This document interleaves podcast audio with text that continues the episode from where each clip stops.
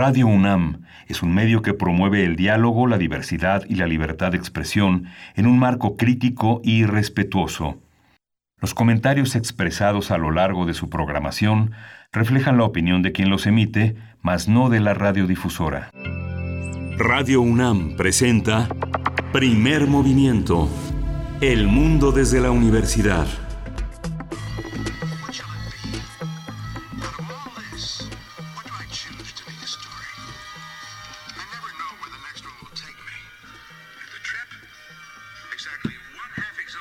Bien, pues ahí estamos escuchando ya, o no sé si solamente yo lo escucho ya en mi cabeza, pero estamos eh, en este día, pues vamos a estar mencionando constantemente, pues el aniversario eh, de Ray Bradbury. Estaremos conversando acerca de esto durante todo el día y ya por ahí, por ahí se escuchaba, no, no se escuchaba. Me dice Frida sí, que no.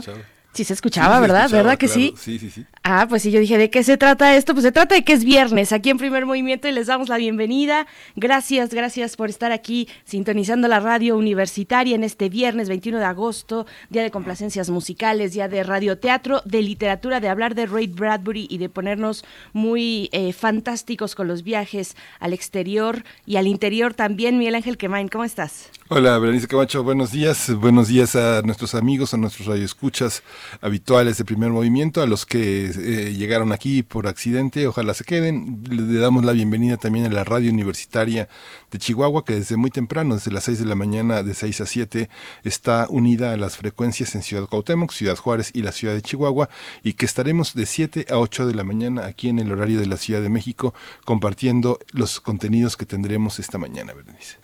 Así es, muchos contenidos esta mañana.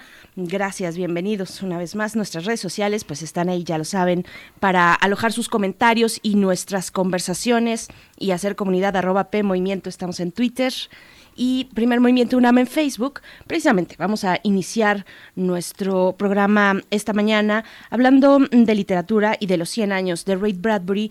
Vamos a tener esta conversación con Roberto Coria. Él es escritor, investigador en literatura y cine fantástico y de verdad es, es una especie de superhéroe o un personaje misterioso también que siempre está impulsando, eh, ya sea para la UNAM o fuera de la UNAM, eh, sobre todo dentro de la UNAM, pues distintas celebraciones que tienen que ver con la vida eh, de la cultura pop en torno a los cómics, en torno a la literatura fantástica, en torno a muchas cosas que nos unen.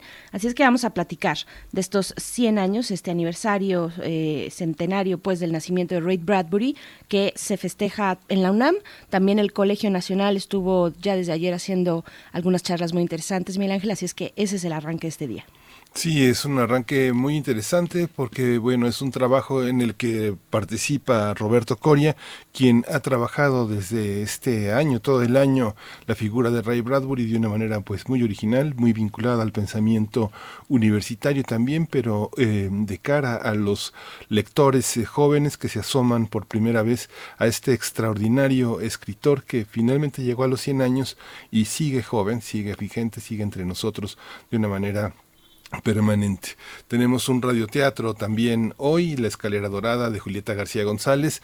Un solo cuento, es el tomo 8 de una edición que se hizo en 2016 aquí en la UNAM.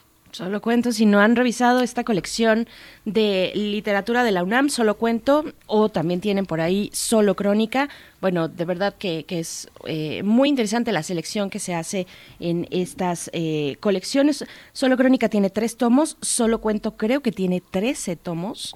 Eh, así es que es una maravilla y uno no acaba. Y bueno, si, todavía el encierro nos da para largo, podemos acercarnos a estas colecciones. Después tendremos hacia la segunda hora en nuestra nota nacional, vamos a hablar pues de episodios de desplazamiento interno forzado masivo estos temas pues que no nos abandonan desafortunadamente que continúan pero hacemos este recuento de lo que ha implicado estos últimos años en temas de desplazamientos internos eh, forzados y masivos en México. Así es que vamos a hablar con eh, Ligia de Aquino Barbosa y es licenciada en Relaciones Internacionales por la Universidad de Sao Paulo en Brasil. Sí, vamos a, hablar de, también del golpe de Estado en Mali, un, un, acontecimiento que será tratado por una especialista en África, que es la maestra doctora Hildra Varela. Ella es doctora en Ciencia Política por la UNAM y es especialista en Política Contemporánea e Historia Política de África. Por supuesto, bueno, después la poesía necesaria en la voz del señor Miguel Ángel Quemain para esta mañana, a ver con qué nos va a sorprender, eh, seguramente algo muy bueno, de verdad. Sí, gracias Berenice. tenemos una mesa también eh, sobre la masacre de 72 eh, migrantes a 10 años de esa masacre, la deuda pendiente con las víctimas. Vamos a tener la presencia de Ana Lorena Delgadillo, ella es directora de Fundación para la Justicia y el Estado Democrático de Derecho y vamos a tener un testimonio también de uno de los familiares que desgraciadamente tuvieron la desgracia de perder a uno de sus, eh, uno de sus miembros. Vamos a tener ese testimonio también. Así es. Bueno, pues ahí está nuestra mañana de viernes para todos ustedes, para todos nosotros, para todas nosotras, porque esto se hace entre todos. Así es que no dejen de participar en redes sociales. Vamos a hacer nuestro corte informativo de cada día, cómo amanecemos hoy en temas de COVID-19 a nivel nacional e internacional y lo que tiene que decir la UNAM. COVID-19. Ante la pandemia, sigamos informados. Radio UNAM. La Secretaría de Salud informó que el número de decesos por la enfermedad de la COVID-19 aumentó a 59.106.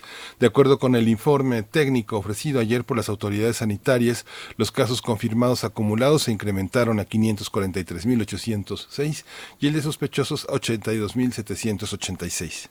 En información internacional, la Organización Mundial de la Salud señaló ayer que la pandemia del nuevo coronavirus puede controlarse en Europa sin necesidad de paralizar toda la sociedad, ya que las autoridades están más preparadas y existe un mayor conocimiento de esta enfermedad.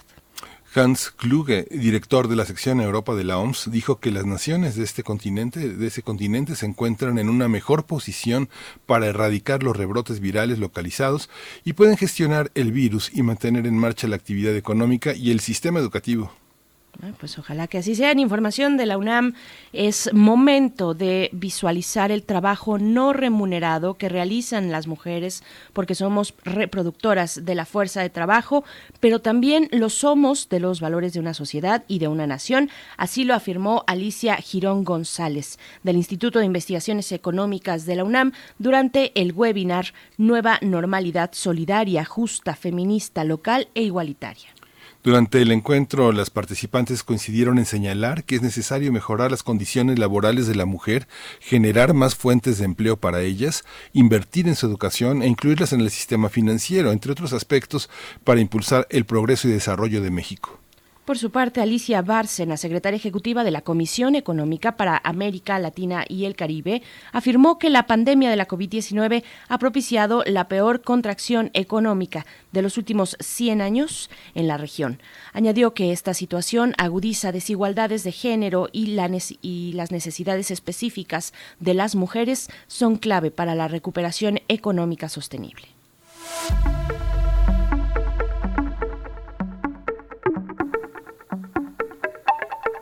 En las eh, recomendaciones culturales, el Museo Universitario de Arte Contemporáneo, el MOAC, invita al ensayo visual de Tania Candiani titulado The Sonorous Object o El objeto sonoro. Tania Candiani se ha destacado por su investigación sobre la materialidad del sonido y ha desarrollado una vertiente en su trabajo que consiste en transformar artefactos y máquinas reminiscentes de momentos tecnológicos pasados en objetos sonoros. Este ensayo visual se presentará hasta el 6 de septiembre en la sala 10 del Museo Universitario de Arte Contemporáneo y ya sabe, puede localizarlo a través de la red eh, con muac.unam.mx. Hay que buscar exposiciones, exposición, sala 10, Tania Candiani, y así lo puede encontrar. Por supuesto. Recuerden que la sala 10 es esta sala que surgió ex exprofeso eh, para esta pandemia es la sala virtual del MOAC. Así es que bueno, ya durante estos meses de encierro, el MOAC y otros museos universitarios y otras iniciativas culturales eh, eh, universitarias, pues se han dado a la tarea de ir presentando distintos eventos que se alojan, por fortuna, si no tenemos la posibilidad de verlos en el mero momento de su presentación, los podemos ver después porque se alojan en la red. Así es que bueno, acérquense a la sala 10 del MOAC y vamos con música, Miguel Ángel. Sí, vamos a escuchar de Concha Buica y la banda de Carlos Santana, Candombe Cumbele.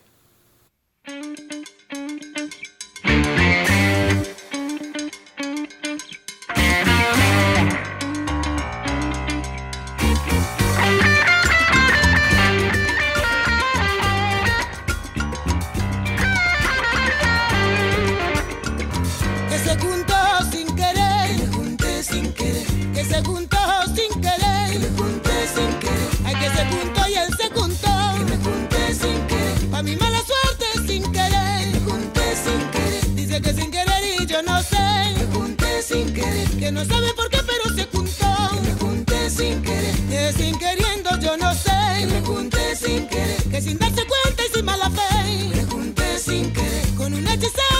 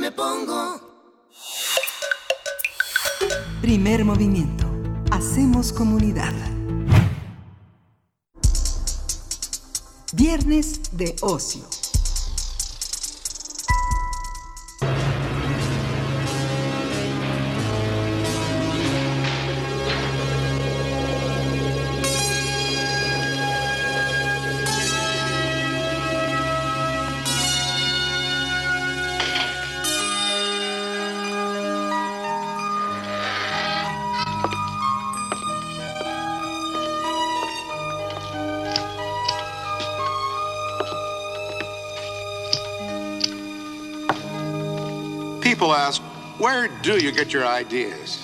Well, right here. All this is my Martian landscape. Somewhere in this room is an African veldt. Just beyond, perhaps, is a small Illinois town where I grew up. And I'm surrounded on every side by my magician's toy shop. I'll never starve here. I just look around, find what I need, and begin. I'm Ray Bradbury. and this is...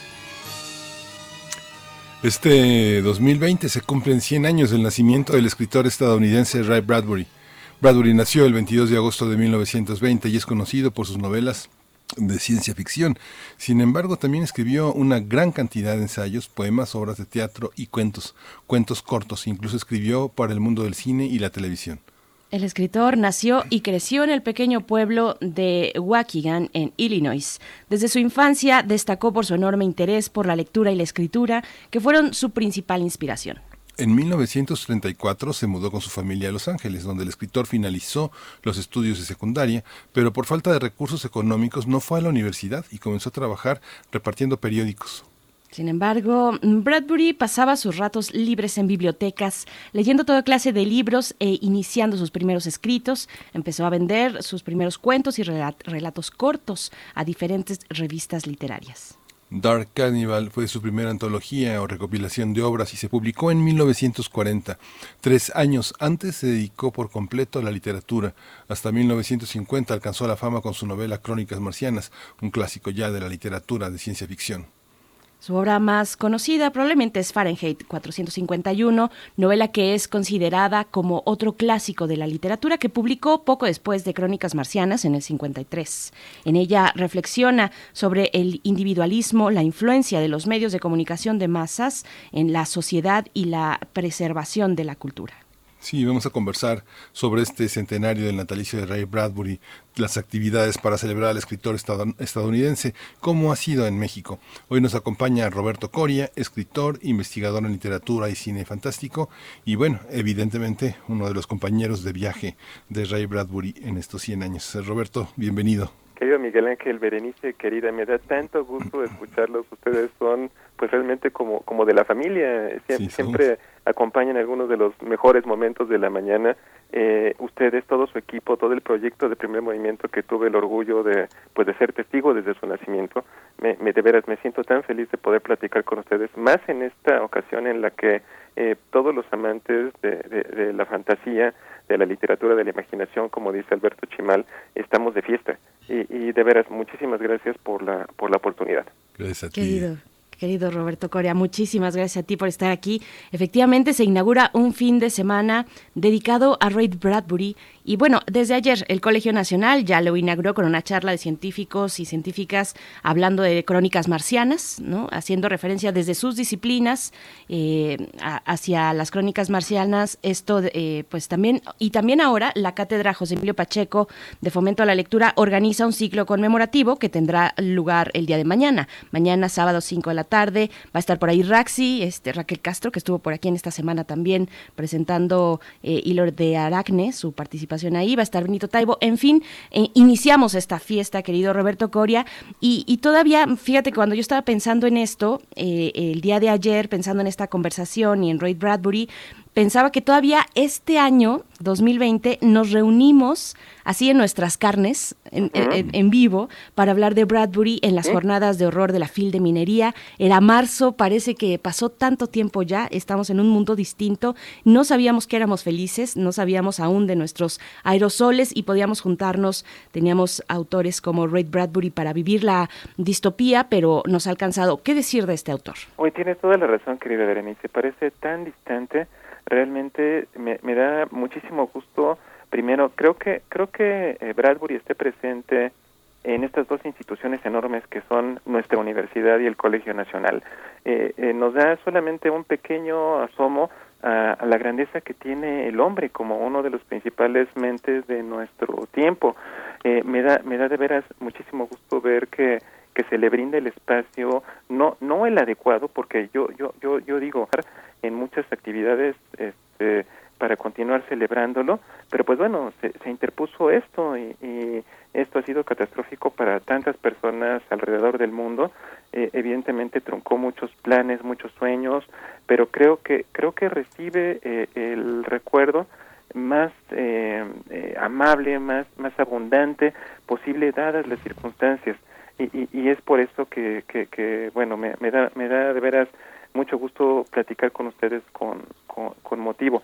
Eh, efectivamente, eh, Bradbury, eh, la jornada que comenzó este festejo eh, de Bradbury comenzó en, en el Palacio de Minería, en, en, rodeado de libros, como, como, como siempre estuvo Bradbury a lo largo de su de su de su vida y, y bueno continuó en el festival El Alep ya a distancia ya en modalidad este virtual y, y, ahora eh, tanto el colegio inició efectivamente ayer actividades coordinadas por Vicente Quirarte, eh, donde donde científicos, astrónomos, o hombres de ciencias, algunas de las de las mentes más brillantes de, del país recuerdan a Bradbury y, y, a su obra.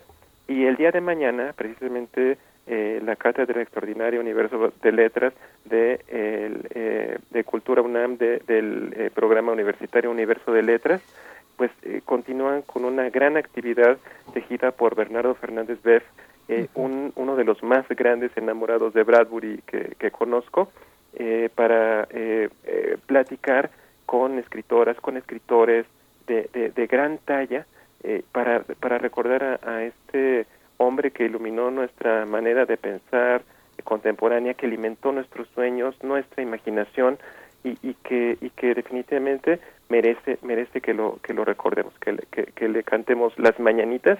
Eh, eh, eh, posiblemente lleguemos a, ello ahorita pero un hombre que, que, está muy presente en nuestra cultura que, que valoró tanto el patrimonio de, de, nuestro país y, y que nuestras fiestas vaya su, su enamoramiento por la festividad de muertos es palpable y, y, y de veras yo creo que muchos muchos le debemos tanto a Ray Bradbury Sí, comentábamos en la introducción dos libros fundamentales, Crónicas Marcianas y Fahrenheit.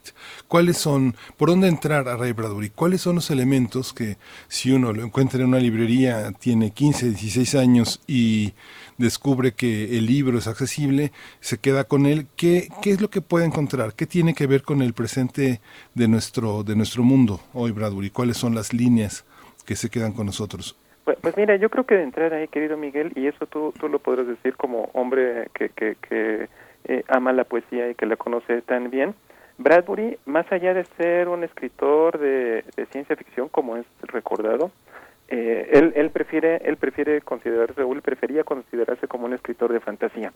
Y es un hombre que se movió con tanta gracia por todos los géneros literarios posibles. Sus cuentos policíacos que, que, aparecieron en este libro estupendo de Memoria de Crímenes, eh, eh toda su colección de cuentos de horror, eh, eh, su, su libro El País de Octubre es una maravilla, tiene relatos de una limpieza, de un efecto, de un escalofrío, su, su, su cuento del lago, que es uno de los de los primeros que, que escribió que le tiene grandes recuerdos. Toda su obra en general resuma esa, esa buena mano de poeta, porque tiene una prosa increíblemente, eh, te ofrece imágenes eh, poderosísimas que se graban en, en, la mente, está plagada de melancolía eh, y, obviamente algunas de sus obras mayores tú las acabas de, de, mencionar.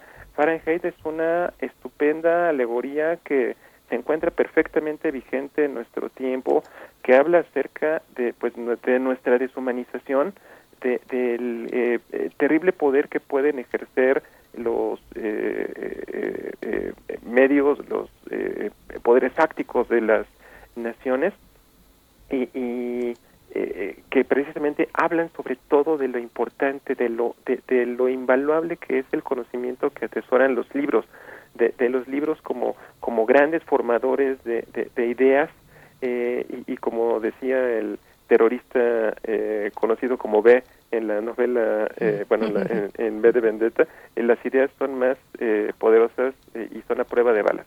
eso es lo que nos, nos demuestra, que los libros pueden sobrevivir más allá de la combustión, más allá de lo físico.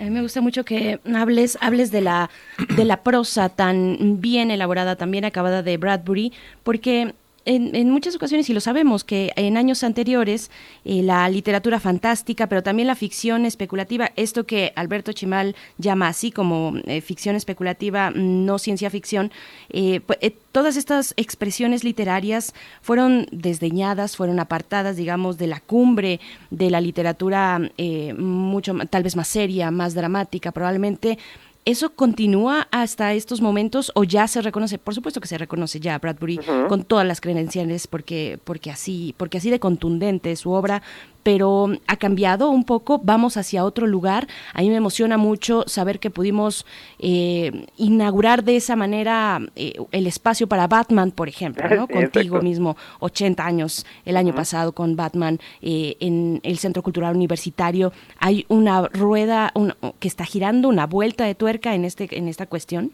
Yo creo que sí, Berenice. todo esto está recibiendo la validación correcta creo que ya ya ya tú nos eh, ofreciste un ejemplo estupendo. Y, y, lo mencioné hace un instante el hecho de que dos instituciones tan sólidas tan prestigiosas eh, tan grandes tan generosas eh, le, le, abran las puertas para que Bradbury sea recordado por, personas de ese tamaño creo que es el, el, mejor ejemplo de su de su su grandeza de su se está rompiendo el desdén que, que, muchos intelectuales tenían acerca de de, esto.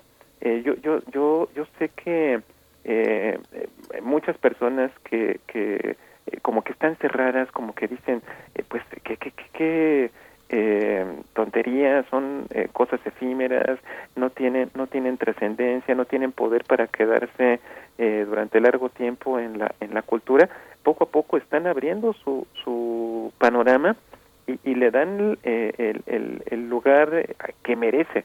Eh, creo que eso eso habla acerca de, de, la capacidad de Bradbury. Un hombre que, que como como lo digo se movió con tanta gracia. Era era era sobre todo eh, amigos era era un gran lector. Él, él, era un enamorado de la de la literatura estaba muy consciente de todos los poderes que podía eh, alcanzar eh, tuvo sus escarceos en su, en su en su juventud con la radio piensen ustedes y en todo y en todo el equipo que todos eh, todas las mañanas hace posible posible la magia de, de, de, la comunicación sonora. Eh, un enamorado del cine él, él creció con estas imágenes y, y, y bueno creo que todas las celebraciones son pocas para una persona de su tamaño. Creo que creo que los aniversarios, en este caso un centenario, es un gran, gran, gran pretexto para poderlo, para poderlo recordar, porque está eh, muy presente en toda nuestra cultura. Eh, me, me, yo, yo recuerdo cuando, cuando eh, murió, murió Bradbury allá en 2012, un 5 de junio, yo estaba rodeado de, o sea, estaba yo como asistente en un congreso de ciencias forenses en el Instituto, Instituto Nacional de Ciencias Penales, o sea, estaba rodeado de todo mi, mi antiguo gremio. Eh, y, y, bueno, sonó, eh, bueno, vibró el teléfono, eh, vi y era un mensaje de Bernardo Esquinca. Este Bernardo me platica, me, me informó de la muerte de Bradbury y, y se los juro, este amigo, yo tuve que reprimir tanto el deseo de llorar en ese momento.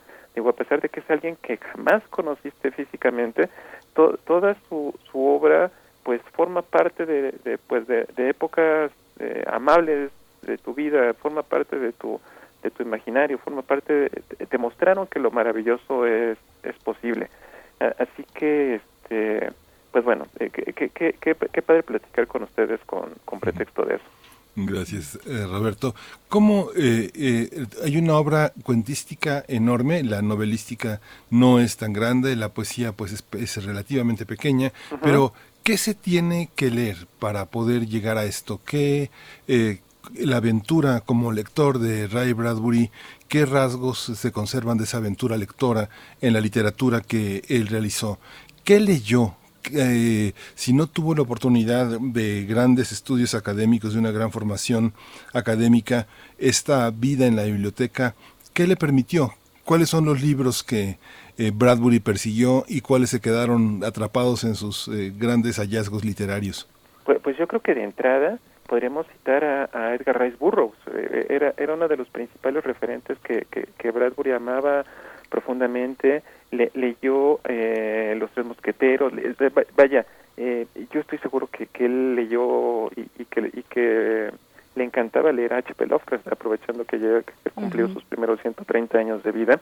Eh, él, él, él era, era, era de veras un, un, eh, eh, un, ejemplo, porque efectivamente él, él, era, él creció en una familia de clase media que, que nació en este pueblito eh, de Illinois, de, de Waukegan, que, que, que se la pasó los primeros años de su vida de uno a otro lado, se mudaron en repetidas ocasiones hasta que se sentaron en, en Los Ángeles, donde, donde eventualmente conoció a su esposa eh, Marguerite McClure, una, una mujer que, bueno, eh, lo, eh, murió, murió en el año 2003, pero que fue eh, su compañera de vida, fue, fue su gran consejera, estuvo presente al lado de, de, él en los, en los mejores momentos. Y, y bueno, por lo que respecta a qué leer de Bradbury, efectivamente tiene una gran cantidad de cuentos. Él, él se jactaba de que escribía todos los días en, en, su carrera eh, de, de, tantos años en, como escritor profesional. Eh, definitivamente yo creo que una de las obras por las que él se sentía especialmente feliz eh, fue Fahrenheit. Eh, ya, ya el hecho de que él mismo haya elegido que en su epitafio, en su tumba, en su lápida, dijera aquí ya se Ray Bradbury, autor de Fahrenheit 451, eso eso lo dice lo, lo dice todo. Pero los cuentos, de, los relatos de las crónicas marcianas, te acabo de mencionar El País de Octubre, eh, El árbol de las brujas es una novela infantil, bueno, juvenil, tan arraigada y, tan respetuosa con México. La, la, la, novela, un grupo de niños que se unen con un ser fantástico, que viajan por diferentes épocas, por diferentes lugares, dándole un vistazo a, la historia de la celebración de los muertos y, y, su capítulo, si mal no recuerdo, es el 5, que, que llega a, llegan a Pátzcuaro y, hablan acerca de todo, de y con tanto respeto, Miguel, de, de, nuestra celebración de los, de los muertos. Eh, eh, me encanta eh, una novela de, de los 80 que escribió que se llamó Niebla Verde Ballena Blanca, que, que básicamente es una suerte de, pues, de recuento de todas sus aventuras mientras estaba en Irlanda eh, afinando detalles del guion para, para la versión de Moby Dick que filmó John Huston. Eh, eh, él, narra los pasajes de, sus reuniones, de sus encuentros de trabajo, de, de reunirse con los pobladores locales en los pubs para tomar cerveza y para continuar escribiendo. es, es tiene una labor eh, ya, ya lo, lo dije, el, el, el, guion que hizo para esta película, porque es, eh, eh, a mí me encanta la versión de, de, de, Moby Dick de, John Huston, Gregory Peck como el capitán Ahab, es grandioso. tuvo un escarceo con el teatro, tiene, obras de teatro que él escribió, su libro de Zen, El arte de la escritura, pues es, yo diría que un gran consejo para todas las personas que tienen el gusanito de escribir, habla acerca de disciplina, e-, era un hombre verdaderamente ejemplar y, yo no conozco eh, de veras eh, amigos a alguien que tenga una opinión envidiosa o, así con, con mala voluntad de ni de su persona ni, ni, ni, de su trabajo ni de su obra porque él era un hombre feliz, feliz. Si, ustedes ven sus sus fotos si, si ahorita que termina esta entrevista eh, se, se, teclean su nombre en, en internet y, escriben retratos o portrait, eh, eh, siempre estaba con una sonrisa, siempre tenía una expresión amable, era un hombre contento con la vida. Yo creo que era un hombre de familia, él, él, él, engendró con su esposa este, cuatro hijas, obviamente tuvieron, tuvieron a su vez este, hijos, él, él, era de veras un hombre querido. Eh, Sam Weller, su, su, su, biógrafo y amigo en la última época de, de, su vida, eh, pues refiere precisamente eso, que, que a diferencia de muchos escritores eh, que no conocieron la fama eh, ni, ni la felicidad en su, en su periodo de vida, Bradbury tuvo esa ventaja que, que muchos otros eh, no, no alcanzaron y, pues bueno, todo eso contribuye, insisto, a su, a su grandeza. Me emociona, me emociona hablar de Ray Bradbury. A nosotros nos emociona también, nos, nos emociona mucho escucharte, Roberto Coria. Estamos hablando con Roberto Coria, uno de los seres fantásticos de esta, eh, pues, eh, mm, de, de este ambiente que tiene que ver con la ficción, con la imaginación, con la fantasía también. Y ahora que hablabas de precisamente este capítulo que nos compartes, cuando recibes la, eh, la, noticia de la muerte de Bradbury en 2012, pues yo pensaba en que para muchos la muerte de Bradbury puso fin, o algunos dicen eso, punto, puso punto final a una era que probablemente se, se, encaminó, se construyó de la mano de Arthur C. Clarke o de Isaac Asimov. A mí me gustaría un poco que, si quieres tú mencionar las, las distancias y las cercanías entre estos tres autores. Eh, bueno, está Orwell por ahí. Y, y, ahora que hablas de precisamente de este cuento, por ejemplo, eh, del cuento del, mm, creo que es El árbol de las brujas, más dedicado hacia, hacia la adolescencia. ¿Sí? Este, y es que cada que hablamos de Bradbury, no importa quién sea, no importa si es el científico más encumbrado de la universidad o eh, quien sea, quien sea, eh, un fan por ahí en alguna feria de libro, a todos se nos pone la cara de infancia o la cara de, adolescencia, de asombro cuando leemos a Bradbury, me parece. Entonces, creo que eso es, es bien interesante, cómo, cómo acercarse a Bradbury. Yo ayer, ayer que tú y yo teníamos un, hay un eh, intercambio de mensajes en Twitter, yo te decía que estaba leyendo ayer precisamente El ruido del trueno, ahora que me, que me preguntan.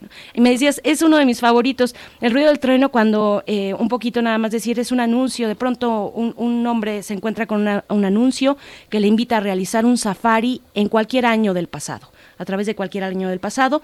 Eh, llega el, vigila, el viajante, digamos, eh, llega, tiene la opción de elegir al animal que quiera matar o cazar y Eccles, que es este hombre que se encuentra eh, frente al anuncio y que es el protagonista, pregunta si le garantizan regresar vivo de esta expedición, pero, pero no, le dicen que no, la única garantía del viaje es que habrá dinosaurios. Eso le dice el señor Travis, su guía safari. Así es que bueno, qué, qué, interesante y qué momento acercarse a la literatura de Bradbury, ¿no? Claro, por, por supuesto. Y, fíjate que, que, eso es, este, eh, eh, me, pensando en eso, porque digo, este también es el año del, del centenario de Isaac Asimov.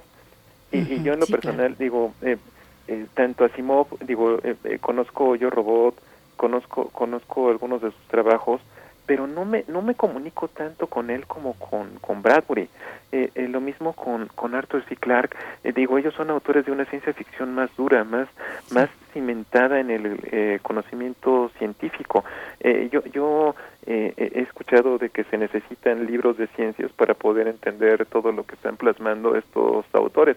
Eh, eh, a mí me gusta más Bradbury precisamente porque linda más con la imaginación. Eh, no, no, no, no, digo, evidentemente muchos este, científicos y, y, los conocimientos que, que nos ha entregado recientemente la, la ciencia, la, por, por el, el este, conocimiento de Marte, por ejemplo, o sea, eh, eh, posiblemente la, eh, el escenario marciano que describió Bradbury no se asemeja a, lo que sucede en la realidad, a lo que nos han reportado los astrofísicos, los hallazgos de, la, de, los, las exploraciones de este robot que, estuvo recorriendo la superficie marciana brindando imágenes en tiempo real de, cómo son las cosas. Posiblemente no, me, me gusta más que, que, que linda con, con eso. Y, y digo eh, todos eh, ellos van a van a sobrevivirnos y, y, van a estar presentes en, en sus letras y nos van a acompañar tanto tiempo como como exista la, la humanidad. Pero para mí al menos Bradbury siempre va a tener un lugar un lugar especial y es precisamente por esto.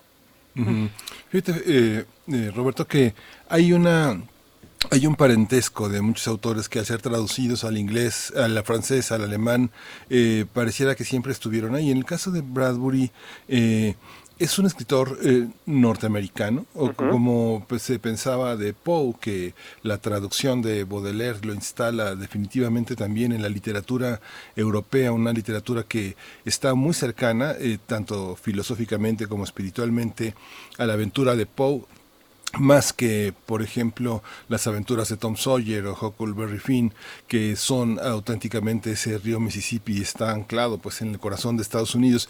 En el caso de Bradbury, ¿estamos frente a un autor norteamericano o hay un parentesco con autores como Ballard, Callaghan, William Gibson, este, todo este, toda esta playa de, escritores ingleses que que tienen también esa, esa cercanía con un inglés, eh, el de Bradbury, tan cosmopolita, ¿no? No, no es un, no son unos, no son unos libros estrictamente en un inglés norteamericano, ¿no?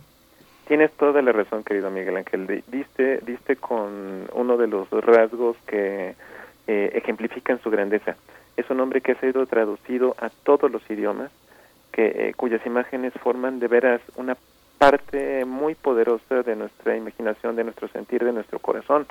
Eh, es un autor que, que, que, efectivamente nació en Estados Unidos, eh, un, un eh, eh, estadounidense pues a carta cabal. Era era un patriota era un, un enamorado de su de su nación. Eh, pero pero todo todo lo que lo que escribió rebasó completamente esas fronteras y lo anclaron perfectamente al lado de todos estos autores que tú acabas de mencionar forma parte del patrimonio cultural de la humanidad y, y, y más grandeza no no puede existir más, más allá de, de, de género Bradbury, de, géneros literarios, porque, porque regresemos al, al desdén que sienten muchos por los temas fantásticos, por la ciencia ficción. Eh, eh, regresemos al tema de los subgéneros, eso, eso no, me, no me gusta. Hay gran literatura y punto. y, Bradbury escribió gran literatura. Y, bueno, también hay que hablar de, de, las otras representaciones de la obra de Bradbury, porque yo creo que muchas personas nos acercamos o se acercaron a él a través no de los libros que tanto eh, digamos, eh, que tanto ensalzó Bradbury en Fahrenheit 451, la temperatura a la que se quema el papel, yo creo que es también en parte una, una oda a los libros, pero los que se acercaron a través de otros, de otros medios, como la televisión, con esta serie de televisión de crónicas marcianas, yo creo que muchos de los que nos escuchan crecieron con estas series, también con la película de Fahrenheit de Truffaut, por ejemplo, hablemos de esto, de Bradbury en la pantalla, tanto chica como grande. Tienes toda la razón y yo creo que, que es la manera en la que muchos se acercaron. Yo me acerqué, eh, precisamente escuchemos al inicio eh, la introducción de la serie El Teatro de Ray Bradbury. Yo lo, yo lo conocí a través de eso, es, ese programa que yo veía en los años 90, donde este señorcito amable iba, iba caminando a paso lento, subía un elevador en un edificio viejo, eh, lo subía, llegaba a su, a su estudio, lo, lo, lo abría, veía juguetes, veía artículos, veía esculturas, pinturas, o sea, todo, todos esos elementos que él necesitaba para eh, detonar su imaginación estaban ahí presentes.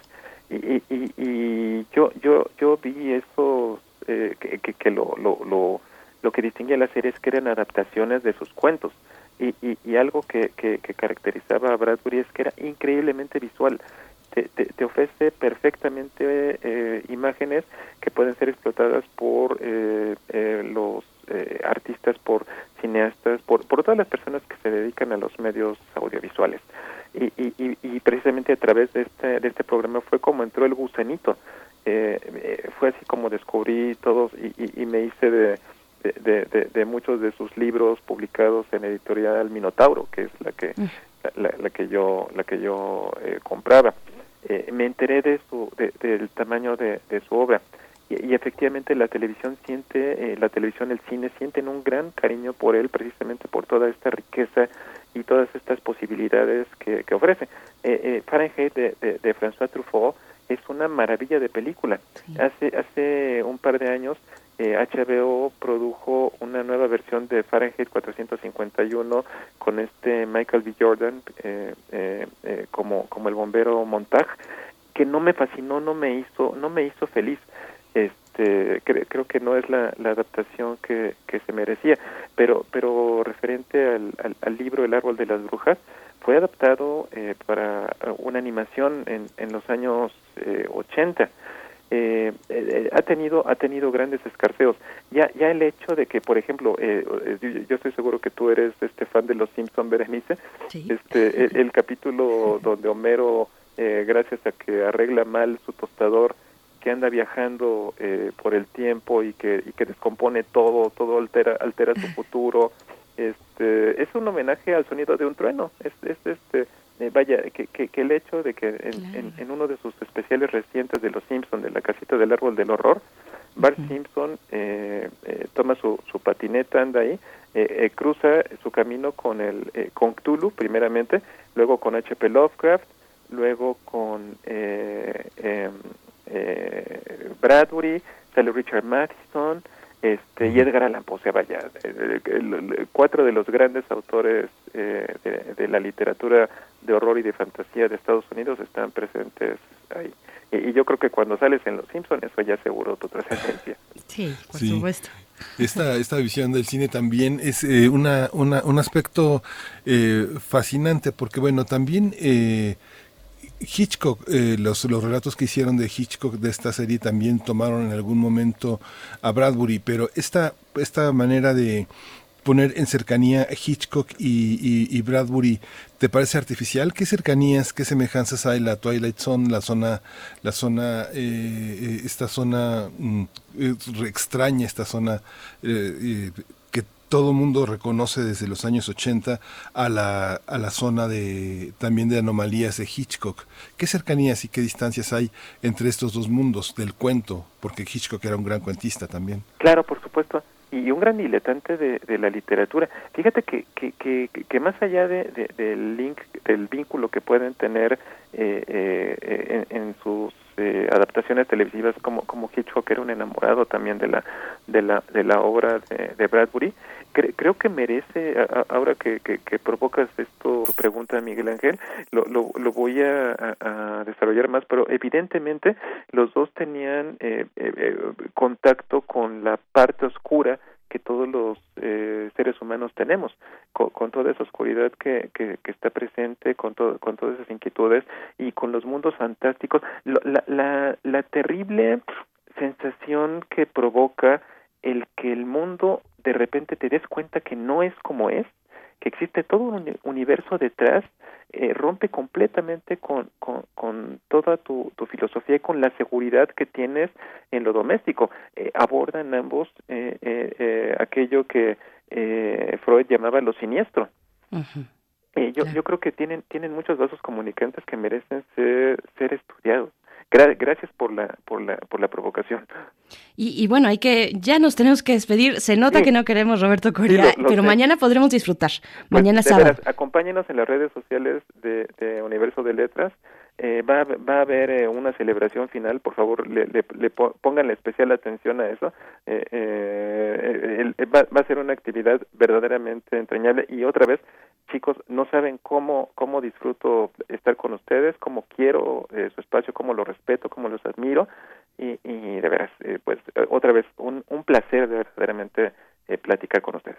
Ah, es una maravilla, de verdad, querido amigo Roberto Coria. Bradbury nos sigue acompañando porque nos alerta sobre el autoritarismo, nos habla en, la profundidad de, sus textos, está siempre la humanidad, ¿no? Siempre está la figura humana eh, y, la cercanía con los otros, la sociedad, digamos, estos valores, eh, mm, pues digamos, muy humanos, muy profundos, que ahora nos viene bien eh, volver a retomar y lo haremos con ustedes, lo haremos con ustedes, va a estar por ahí, ya decía muy, muy al inicio de la conversación, va a estar Raquel Castro, Raxi, va a estar Benito Taibo también en esta conversación. Me suena Benito Taibo, por alguna razón me suena. Dicen por ahí que, que, anda este, pegando algunos hits con algunas publicaciones recientes de un tal Benito Taibo, va a estar por ahí. A ver qué nos tiene que contar. Eh, todos ustedes, eh, esta, eh, este grupo de, de, nerds de la ciencia ficción. la verdad, eso es lo que somos.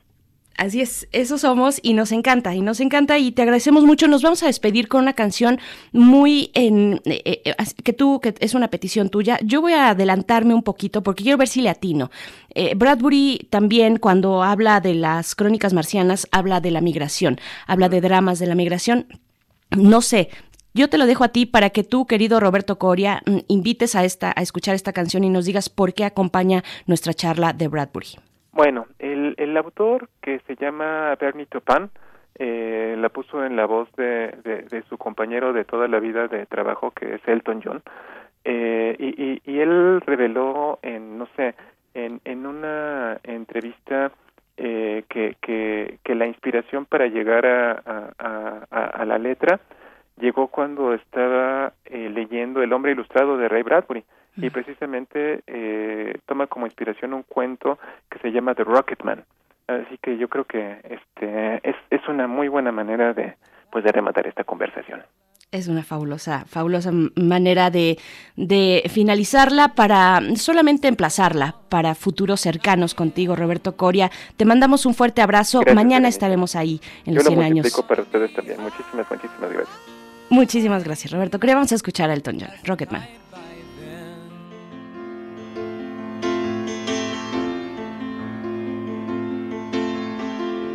I miss the earth so much.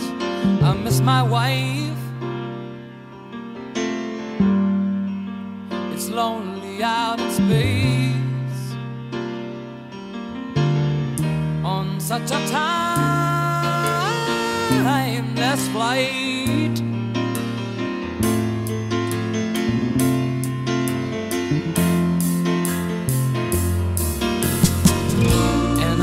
Gonna be a long, long time. Till touchdown brings me round again to find I'm not the man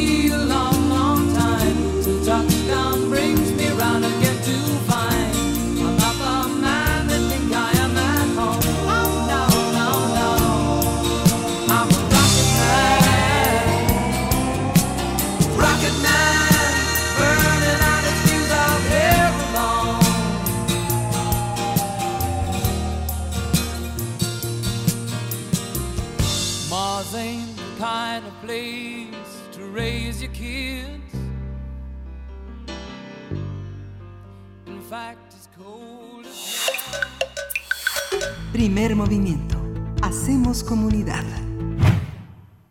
Bien, pues acabamos de escuchar Rocketman, esta propuesta de Roberto Coria, eh, la música de Elton John para despedir la conversación que tuvimos con Bradbury y seguimos con la imaginación, seguimos ahora con nuestro radioteatro. Nos vamos a ir rápidamente, antes de que se nos acabe la hora, vamos con el radioteatro La Escalera Dorada de Julieta García González. Esto lo encuentran en el tomo octavo de la colección Solo Cuento de Literatura de la UNAM. Es precisamente editado en la UNAM en el año 2016. Si pueden tener acceso a toda la colección, que son 13 tomos de solo cuento, pues vale mucho la pena. Vamos a escuchar el radioteatro de esta mañana en primer movimiento.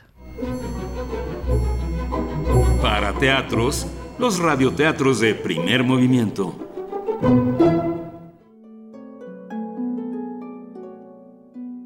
La escalera dorada, de Julieta García González, en solo cuento, tomo 8, editado por la UNAM, México 2016. Es imposible que yo sepa, que nadie sepa aquí cómo funcionan los cielos y cómo se juzgan las cosas que sucedían en la tierra. Puedo, eso sí, contar lo que vieron mis ojos. Llegaron desde no sé dónde mariposas negras de alas anchas y terrosas. Se alcanzaban a ver desde cualquier parte del pueblo y las confundimos primero con pájaros. Volaron al pie de la escalera dorada, formando a su alrededor un remolino de alas y sonido. Pocos que quedábamos acá, nos acercamos para presenciar lo que seguía. Poco a poco, sin ni un trueno de redobles, ningún tambor o trompeta, el enjambre de mariposas comenzó a elevarse, llevándose consigo la escalera, replegándola, quitándola de este pueblo, de nuestra mirada, de nuestro futuro. Nos quedó únicamente el mismo suelo sucio, el mismo cielo limpio y abierto al que estábamos acostumbrados. La escalera dorada, de Julieta García González, en solo cuento, tomo 8, editado por la UNAM, México 2016.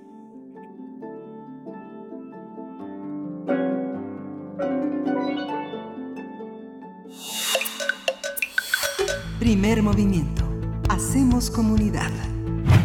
Regresamos solamente para despedirnos de esta hora de la Radio Universidad de Chihuahua. Gracias por alojarnos en sus frecuencias 105.3, 106.9 y 105.7 el próximo lunes a las 6 de la mañana para ustedes, 7 de la mañana para la hora del centro del país. Nos encontramos una, una vez más. Seguimos aquí en primer movimiento 96.1 de FM, 860 de AM y www.radio.unam.mx.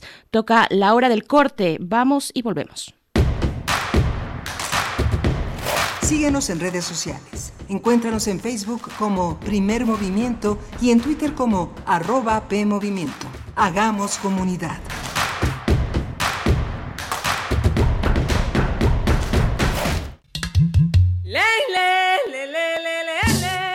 Cada lugar habitado por seres humanos tiene historia y cultura. La música emerge de la tierra como un tipo de planta según el clima. Se alimenta de costumbres, ritos, instrumentos, sensaciones y pensamientos. ¿Quieres escuchar los sonidos de la tierra? Iniciemos el camino sin brújula, todos los domingos de julio a las 18 horas por Radio UNAM. Conoce al mundo por su música. Radio UNAM, Experiencia Sonora.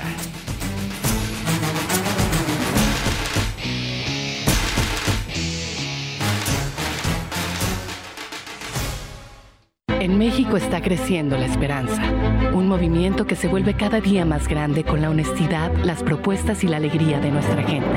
Estamos unidos y eso nos hace más fuertes para transformar lo que parecía imposible cambiar. En cada ciudad, en todas las regiones, somos más los mexicanos con Morena y contigo seremos la mayoría que va a comenzar un nuevo capítulo en la historia de México. Vente a Morena, la esperanza de México. Juntos haremos historia.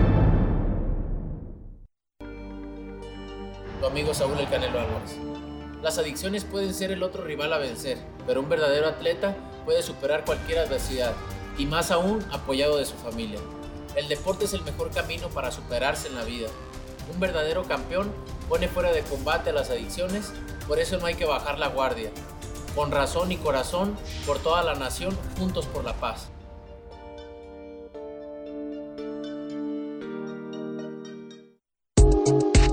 La psicología observa al ser humano, sus escenarios y comprende su diversidad.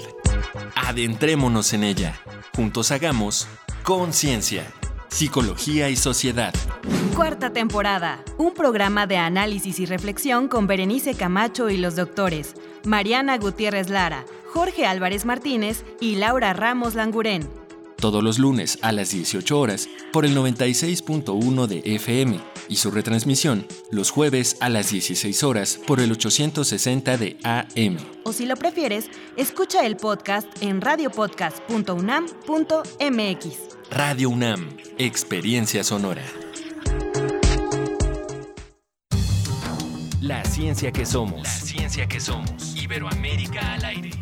Conoce la voz de la ciencia a través de cápsulas, reportajes, entrevistas y reportes en vivo. Viernes de 10 a 11 horas por el 96.1 FM. O sigue nuestra transmisión live y consulta nuestro podcast radiopodcast.unam.mx. ciencia que somos. Iberoamérica al aire. Una coproducción de Radio UNAM y las direcciones de divulgación de la ciencia y de las humanidades.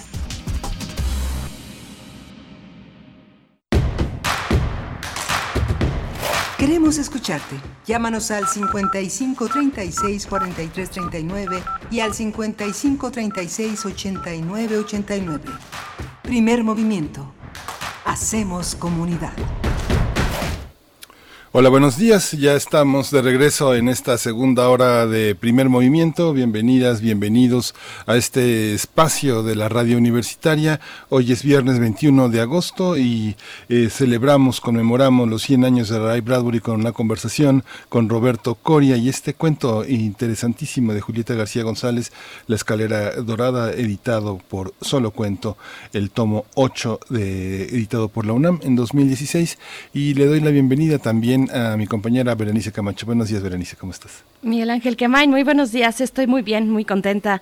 Eh, fue un inicio, de verdad, un arranque de este viernes eh, muy bonito, muy bonito hablar de los 100 años de Bradbury, su nacimiento a 100 años. Bueno, pues mucho todavía que seguir eh, disfrutando, disfrutando sobre todo de la lectura fantástica, de la literatura fantástica. decía por acá Alberto Chimal, le he escuchado decir la ficción especulativa, porque bueno, esos motes de filosofía con algún apellido, pues de pronto indican o en su momento indicaron que no estaban dentro del orbe de la gran filosofía o de la filosofía escrita como se debe escribir o como el canon lo dicta, no sé, tú que eres un especialista, pues podrías decirme mucho más, pero pero me parece que es un gran momento para no perdérselo el día de mañana en esta conversación, esta charla para celebrar juntos juntas a Ray Bradbury, ¿no?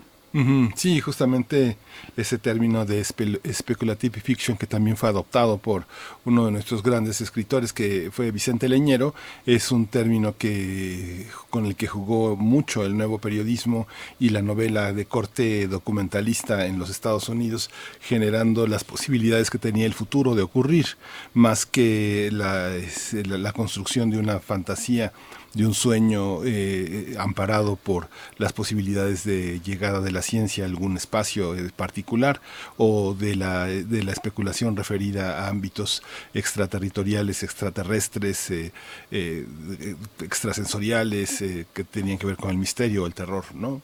esto tenía que ver más con una realidad que podía llegar a ser, por eso le pusieron ficción especulativa y fue lo que hizo mucho Leñero, por ejemplo, en una novela como Asesinato a sangre Fría, de Truman Capote, todo esto fueron como lo precursor de la speculative fiction. ¿no?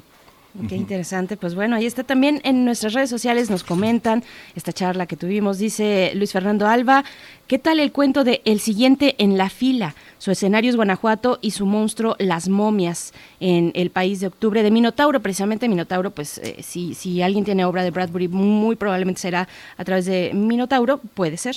Pero, pero bueno, finalmente hablando de mm, México, del acercamiento de Bradbury con México, un acercamiento también muy eh, muy honesto, muy sincero, me parece muy respetuoso igual y, rescatando cosas maravillosas como la festividad del día, de, Muertos que ya se acerca y a ver cómo nos va a agarrar, cómo nos va a agarrar este Día de Muertos. Híjole, ¿quién lo iba a pensar en marzo del año de este año cuando estábamos en la FIL de Guadalajara precisa, de, de minería, perdón, hablando precisamente de todos estos espantos y todos estos horrores y, el terror y demás, pues que nos iba a agarrar en plena pandemia. Eh, quién sabe cómo va a estar el Día de Muertos, pero es probable que así sea. Muchas gracias Luis Fernando por tu recomendación. El siguiente en la fila es el cuento que que podemos eh, compartir, bueno, que tú nos estás compartiendo, esto que se desarrolla en México, racial, salvaje, eh, con un, eh, una construcción, mm, digamos, de la tensión muy bien lograda por parte de Bradbury. Así es que, bueno, ahí está. Compártanos ustedes sus cuentos. Decía Bradbury que si, si puede haber algunos, bueno, y vaya que daba consejos para nuevos escritores, para jóvenes escritores, pues era ese precisamente uno de ellos, de esos consejos, iniciar con cuentos con decenas de cuentos antes de publicar algo más grande, incluso antes de publicar hay que eh, ejercitar la escritura con a través del cuento, del cuento corto, algo que hacía maravillosamente bien Bradbury, ¿no? Sí, justamente. Y bueno, sí, Berenice. Ya de entrada, lo que lo, primero que tenemos son las eh, fiestas patrias, la conmemoración del, del 15 y 16 de septiembre. Y, y, bueno, la convocatoria a seguirse cuidando. Es evidente que si los niños no regresan, es que algo está pasando. Ayer Malaquías López, el doctor Malaquías López, hablaba de la otra pandemia, ¿no? La pandemia está en otra parte. No dejemos que nos sorprenda. Tratemos de que estas conmemoraciones que vienen, que, esta, que estas fiestas de fin de año, que la llaman la Navidad, el, Año Nuevo, pues ojalá y podamos estar con todos los que queremos. Hay que cuidarnos para que para que así sea, para que no sea un encuentro de lágrimas, sino de festejo y de brindis y de un muy buen año que será seguramente 2021 para todos. Y bueno, parece que ya está nuestra nota nacional. ¿Nos vamos? Vámonos. Sí. Primer movimiento Hacemos comunidad. Nota Nacional. El total de personas desplazadas internamente en México por cuestiones relacionadas con la violencia hasta diciembre de 2019 es de 346.945. Esto de acuerdo con el registro histórico acumulativo llevado a cabo por la Comisión Mexicana de Defensa y Promoción de los Derechos Humanos. En el informe Episodios de desplazamiento interno forzado masivo en México 2019, que fue presentado ayer, se destaca que a pesar que en el año pasado, por tercera vez consecutiva, hubo una disminución del número estimado de personas desplazadas de forma masiva por motivos relacionados con la violencia, pues la situación aún no ha mejorado del todo. El documento señala que en 2019 las personas desplazadas fueron 8.664 de 61 localidades en 27 municipios del país. La entidad más afectada es Guerrero, con 5.128 personas desplazadas. Le sigue Oaxaca con 1.071 y, y, y en tercer lugar está Michoacán con 704 desplazados. En cuarto lugar se ubica el estado de Chiapas, con 668 casos de personas desplazadas. En la quinta posición está Sinaloa, con 393. Le sigue Chihuahua, con 300 casos. En séptima posición se encuentra Durango, con 260. Y en octava posición Tamaulipas, con 140 personas desplazadas internamente por motivos de violencia. Vamos a conversar sobre el informe presentado por la Comisión Mexicana de Defensa y Promoción de los Derechos Humanos sobre desplazamiento interno forzado masivo en México y está con nosotros Ligia de Aquino Barbosa. Ella es licenciada en Relaciones Internacionales por la Universidad de Sao Paulo, Brasil y es investigadora del área de desplazamiento interno de la Comisión Mexicana de Defensa y Promoción de los Derechos Humanos y le damos la bienvenida. Muchas gracias por estar con nosotros, Ligia de Aquino Barbosa. Gracias. Hola, buenos días. Eh, muchas gracias Miguel Ángel, muchas gracias Berenice por el espacio. Nos da mucho gusto poder estar ustedes, con ustedes esta mañana. Al contrario, Ligia, gracias por aceptar esta conversación, este informe que se presentó el día de ayer por parte de la Comisión Mexicana de Defensa y Promoción de los Derechos Humanos y que va haciendo el recuento, el recuento además acumulativo, también es muy interesante acercarse al informe. Y yo te preguntaría, mm, hablan de una disminución en los, eh, en los casos de personas desplazadas, eh, desplazadas eh, de manera forzosa por temas de violencia. ¿Cómo leer esa cuestión? ¿Cómo leer el año 2019 en ese sentido? Ok, sí. Ahí creo que es importante aclarar que sí registramos una disminución en el número de personas, en la estimación que hacemos anual de personas desplazadas con relación a los años anteriores. Eh, estamos haciendo este ejercicio de manera desagregada cada año desde el 2016, que cuando habíamos registrado 23.000, alrededor de 23.000 personas desplazadas, al año siguiente 20.000, al año, el año pasado, el año pasado no, en 2018 alrededor de 11.000 y este año estas 8.664. Entonces sí hubo una disminución significativa en el número de personas desplazadas, pero eh, en el número de eventos, ¿no? Porque hacemos el recuento de cada evento masivo que generó que las personas fueran obligadas a desplazarse y el número de eventos no ha disminuido. Entonces eso también es algo que demuestra que siguen ocurriendo eventos de violencia que hacen que la gente sea obligada a desplazarse, eso no ha disminuido, ni la cantidad de eventos, ni el nivel de violencia que se registra en estos eventos. En el informe también hacemos un análisis de, cuáles son las causas de esos desplazamientos. Si estamos hablando de violencia, en todos los casos, eh, son distintas formas, distintos contextos de violencia, distintas formas que se expresa esa violencia. Eh, entonces vemos, por ejemplo, el uso de armas de fuego, ataques armados en contra de las poblaciones, eh, enfrentamientos, quema de casas, y hay un nivel muy alto de violencia que ese tampoco eh, se ha disminuido. Y entonces, a partir de eso, creo que es importante destacar también que este informe es un ejercicio de investigación que hacemos con base en el análisis de los medios de comunicación y de la información que es reportada en los medios de prensa. Entonces, hay, hay algunas limitaciones metodológicas, algunas limitaciones para obtener toda la información detallada que queremos de cada, eh, de cada episodio, pero eh, la información que, que nos da de los medios de prensa nos permite hacer algunas hipótesis eh, para explicar por qué es que está disminuyendo el número de personas desplazadas sin que se disminuya la cantidad de violencia y la cantidad de eventos de violencia que obligan a la gente a desplazarse. Una de estas hipótesis justo es que la violencia persiste en las mismas regiones. Este año eh, registramos episodios de desplazamiento en municipios donde ya habíamos registrado en años anteriores. Hay diversos conflictos que en los últimos años han generado desplazamientos que siguen activos. Eh, también incluimos en el informe, se habla mucho en algunas regiones de, México, en la región serrana del Triángulo Dorado, en el estado de Michoacán, en el estado de Guerrero, de la existencia de pueblos fantasmas, que son comunidades que están cada vez más vacías porque persiste la violencia, algunas porque son regiones estratégicas que quieren eh, que grupos delictivos, grupos dedicados al narcotráfico quieren utilizar para sus actividades. Eso fue una tendencia también que identificamos este año, que, que los medios mencionaban que no solo esos desplazamientos y que la gente era obligada a huir como una consecuencia medio indirecta de la violencia, sino que había muchos casos, en, específicamente en 13 de los 28 episodios que identificamos este año, la intención de sacar a la gente de las comunidades. Entonces las comunidades se van quedando vacías y, y hay cada vez menos gente en estos lugares eh, para desplazarse.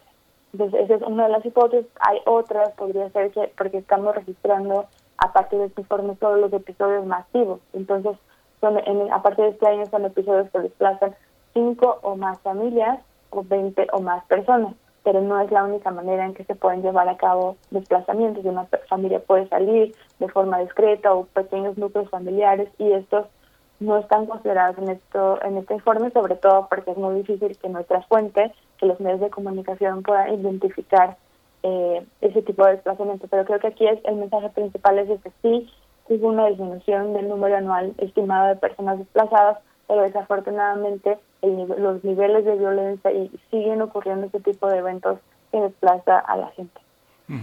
Este desplazamiento una vez que está en los medios y que tiene otras consecuencias, como por ejemplo la llegada de los familiares de las personas desaparecidas, su inmersión en la realidad mexicana, la empatía que encuentran con los eh, con las personas que viven en las comunidades donde eh, es, la última vez que se le vio el último rastro de una llamada telefónica o de un celular ¿cómo, ¿cómo pasa de la realidad de los medios a la realidad de las personas? Eh, ¿Tienen ese registro, tienen esa, ese, ese seguimiento, como, la, como aparentemente el propio gobierno ah, ah, había estado involucrado en esas desapariciones con los grupos criminales? Sí. Eh, bueno, yo creo que aquí la importancia, para empezar hablando un poco de la importancia de los medios, para esto nosotras hacemos otros ejercicios de investigación alrededor del desplazamiento para intentar entender, registrar, evidenciar, y porque es muy difícil, no es muy claro, por lo que podemos documentar, que es una problemática de atención urgente, pero al mismo tiempo es muy difícil atender un fenómeno, una problemática si no se conoce sus características. Entonces la idea, desde que surgió la especializada en desplazamiento interno forzado de la Comisión Mexicana, la idea era evidenciar, documentar y generar información sobre este fenómeno para que se pudiera atender de forma adecuada. Y ahí, en este ejercicio, como no hay un diagnóstico oficial, que es algo que siempre estamos haciendo, eso lo que estamos haciendo está mostrando una parte del fenómeno, estamos logrando identificar algunas tendencias, algunas características, pero falta. Para empezar, que el desplazamiento interno forzado sí existe desplazamiento causado por eh, violencia y por causas relacionadas con la violencia, pero también hay otro tipo de desplazamientos, por ejemplo, el desplazamiento generado por desastres naturales, este no está, no logramos medirlo a través de este ejercicio, entonces sí se necesita un, un diagnóstico más comprensivo para que podamos tener una idea real y una comprensión profunda del, del desplazamiento para que a partir de ese conocimiento entonces se pueda atender adecuadamente, cuáles son las afectaciones de la población desplazada, cuáles son sus necesidades específicas de atención, dónde están, qué necesitan, de dónde salen, a dónde van, cuáles son las autoridades instituciones que deberían involucrarse en su atención, etcétera, etcétera. Y en ese sentido, mientras no haya esas, ese diagnóstico comprensivo, la información que tenemos de los medios de comunicación ha sido fundamental. Eh, también eso de cómo pasa la realidad. A los medios, sí hemos notado, eh, cuando empezamos a hacer este ejercicio era más difícil, había menos información y ahora cada vez más, eh, uno que para identificar los episodios de desplazamiento antes teníamos que estar al pendiente buscando notas que mencionaran familias, huyen o familias abandonan comunidad, eh, dejan su hogar, y ahora cada vez más se usa el término de desplazamiento interno forzado y entonces eso nos facilita mucho el trabajo y, si notamos un interés más grande eh, de los medios en cubrir este tipo de eventos y eso nos ayuda bastante a tener información de más, más comprensiva y con más calidad.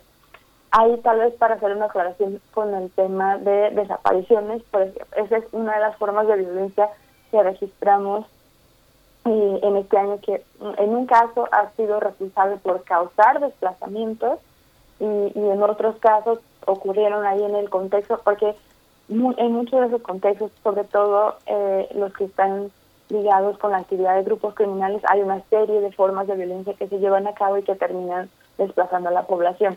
La, la ocurrencia de desapariciones, a veces los medios lo reportan como levantones, sí ha estado relacionada eh, eh, con, el hecho de expulsar a las familias de sus hogares, pero solo hacer esa aclaración que son dos fenómenos diferentes. ¿no? Aquí estamos hablando de desplazamiento interno, que es cuando familias o grupos de personas son obligados a huir y abandonar sus hogares por puede ser por diversas causas, pero de manera forzada. En este caso específico estamos hablando de causas relacionadas con la violencia y van a otro municipio, a otro estado, a otra colonia, donde sea, pero dentro del país y ahí eh, eh, las desapariciones pueden contribuir para generar esos desplazamientos, pueden ocurrir ahí en el mismo contexto, lo registramos, se puede ver en el informe en cuatro episodios se mencionaba en el mismo contexto la ocurrencia, la ocurrencia de desapariciones, pero estamos hablando de fenómenos distintos.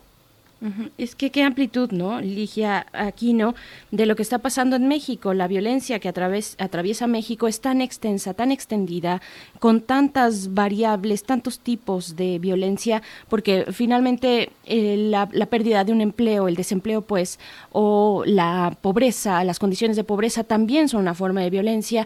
La violencia eh, machista también, la violencia contra las mujeres. Vaya, y eso eh, si lo además si lo juntamos con la movilidad o la movilización que hay en un país como México que tiene una migración interna muy activa pues es complicado. El, panorama se complica muchísimo. Cómo le hacen ustedes cómo sortean esta cuestión qué es eh, a lo que llaman así en términos concretos el desplazamiento interno forzado okay. Sí, creo que tocaste un punto muy importante, ¿no? Muchos de los, de, estamos hablando de movilidad y de que personas que salen de un lugar y van a otro. Cuando hablamos de desplazamiento interno forzado, la definición con base en el escándalo internacional de los principios rectores es justo esta que mencionabas, cuando personas o grupos de personas son obligadas a abandonar su hogar o su lugar de residencia habitual para como consecuencia directa después de haber sufrido algo o para evitar cuando están en un contexto de riesgo eh, violencia generalizada, conflictos armados, desastres naturales o provocados por el ser humano y violaciones de derechos humanos. En este caso nos estamos enfocando eh, en causales relacionadas con la violencia, pero justo eh, es muy difícil a veces separar, ¿no? Los movimientos suelen ser multicausales. Por ejemplo, una familia o un individuo que sufre una cuestión de violencia sí, es, no, ya no estamos hablando de un movimiento voluntario, no, la persona no está escogiendo si hay esa causal de violencia, pero a veces si una persona tiene más recursos o tiene más redes familiares y ahí eh, o no hubiera perdido el empleo, como en el ejemplo que, que acabamos de escuchar, podría permitir que esa persona encontrara otras alternativas, pero en algunos casos, como también tienen esas otras vulnerabilidades y esas otras dificultades, su única alternativa es huir. Entonces, sí, muchas veces estamos hablando de movimientos multicausales, pero aquí lo que hay en común de, de estos que nosotros estamos documentando a partir de este informe es la, la ocurrencia de la violencia, que es la gente está siendo obligada a desplazarse por la violencia y, entonces no, no, no son movimientos voluntarios. Para este tipo específico de desplazamiento que estamos documentando, que son los eventos masivos, que de, por un mismo evento de violencia, por una misma forma de violencia, se desplazan varias familias y varias personas, generalmente son niveles de un nivel, son eventos de un nivel más alto de violencia. Dentro del informe, nosotros eh, hacemos varios tipos de análisis, desde unos más generales a otros más específicos, pero la primera división para presentar esos 28 episodios de desplazamiento que ocurrieron en México en el 2019 es clasificarlo en tres tipos de violencia. Nosotros identificamos episodios relacionados con la violencia generada por grupos armados organizados y eso es, fue esa causal fue la responsable por la mayoría de los episodios, fueron 16.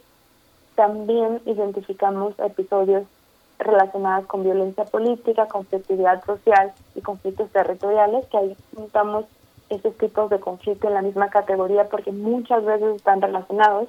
Puede ser un conflicto territorial, entre dos municipios o entre dos comunidades que están disputando una región limítrofe. Y ahí, por ejemplo, esto ocurre mucho en el estado de Chiapas, hay muchos conflictos entre municipios limítrofes donde se terminan involucrando grupos eh, de corte paramilitar, hay ataques armados, una situación muy grave de violencia.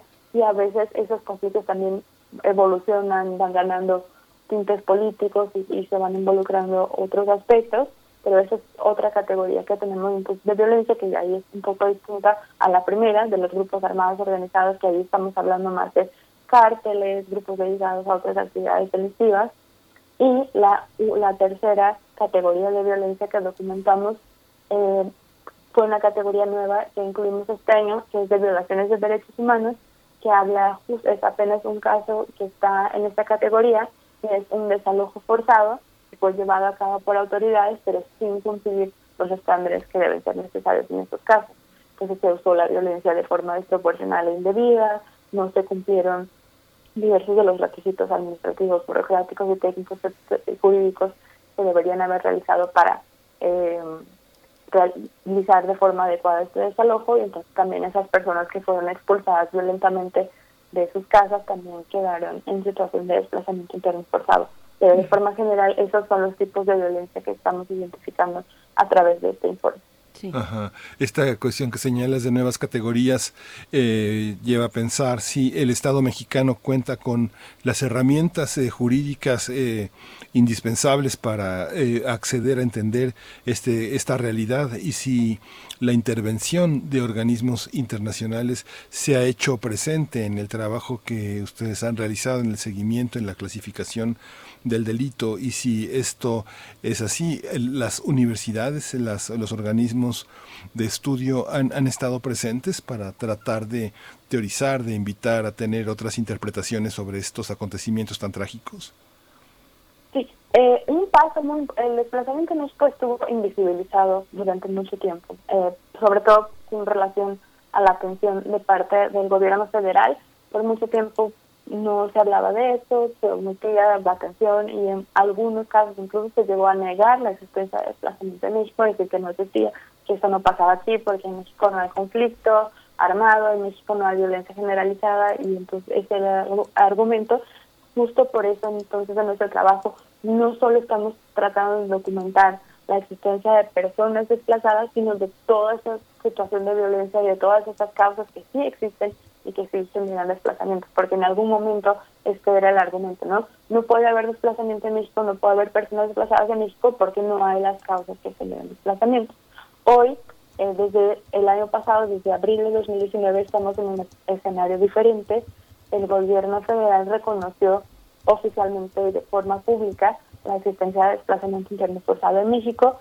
A partir de esto que ocurrió eh, ya hace más de un año, se han registrado algunos avances, eh, se ha intentado también hacer acercamientos, se han publicado algunos estudios que buscan acercarse a entender de parte del gobierno a entender el desplazamiento en México y con relación a, la otra parte de la pregunta, si nos cuenta con las herramientas jurídicas, también han, eh, todavía no, pero se han realizado algunos avances en la materia, ¿no? Porque el desplazamiento interno forzado, aunque ha sido incluido en eh, algunas de las legislaciones vigentes en México, por ejemplo, el, incluso antes del reconocimiento oficial y la Ley General de Víctimas, ahí aparece la palabra desplazamiento interno, pero no hay una definición, ¿no? Y entonces eso ha generado muchos obstáculos y es muy difícil porque estás utilizando un término pero no lo estás definiendo y eso ha obstaculizado que muchas personas puedan acceder a la atención.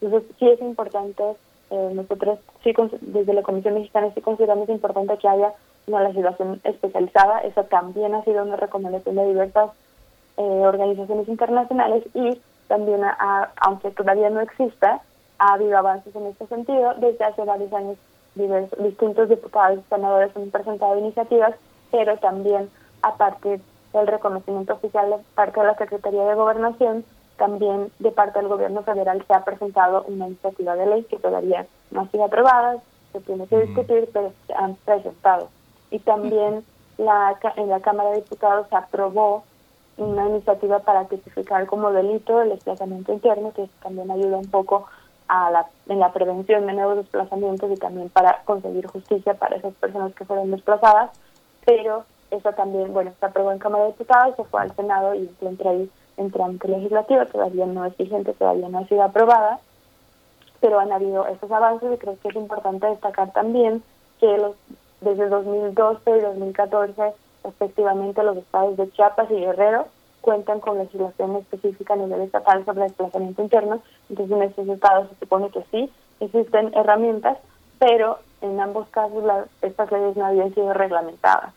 En el estado de Chiapas también desde el 2019, bueno, desde diciembre de 2018 que se conformó un consejo en estado trabajando en la reglamentación de esta ley para que se pueda finalmente, después de todos estos años, implementar en el estado de Guerrero no sabemos muy bien, no hay mucha información sobre el estado, solo sabemos que todavía no está reglamentada y no conocemos avances en este sentido. Y recientemente, este año, en el estado de Sinaloa, también se aprobó eh, legislación especializada para atender y prevenir el desplazamiento y eso también ha sido un avance muy importante.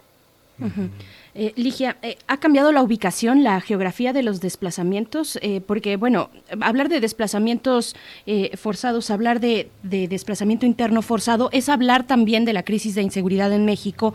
Y, bueno, con este gobierno se ha enfatizado la lucha, por ejemplo, contra el robo de hidrocarburos, ¿no? Esta limpia que se ha dado a Pemex dentro y fuera de los muros de Pemex, que ha generado, por ejemplo, en el estado de Guanajuato, pues una violencia que, es, que, se acumula y que, y que va creciendo cada vez más. Yo te preguntaría eso, ¿se ha, eh, ha, cambiado la ubicación geográfica de los desplazamientos? ¿Cómo ves también la cuestión de la presencia de la Guardia Nacional en estos lugares? Eh, finalmente hay un cambio, hay un cambio porque eso es lo que propuso el presidente Andrés Manuel López Obrador mm, con, con tintes de militarización y, él lo ha, lo ha explicado, lo ha dicho también, vaya, lo sabemos, eh, usando a la Guardia Nacional pero ¿qué ha cambiado en, eh, con este gobierno? Te preguntaría yo. Y otra cosa también importante que me parece mencionar es si estas víctimas de desplazamiento interno forzado están registradas como tal en el Registro Nacional de Víctimas, en el RENAVI. ¿Cómo está esta cuestión? Ok.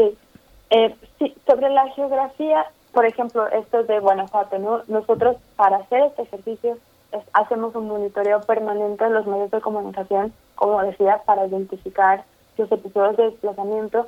Sí hemos estado eh, bastante pendientes, por ejemplo, de la situación de Guanajuato, nos llama mucho la atención el nivel de violencia que se ha registrado en ese estado, pero hasta el momento no habíamos identificado desplazamientos a partir de esos eventos de violencia.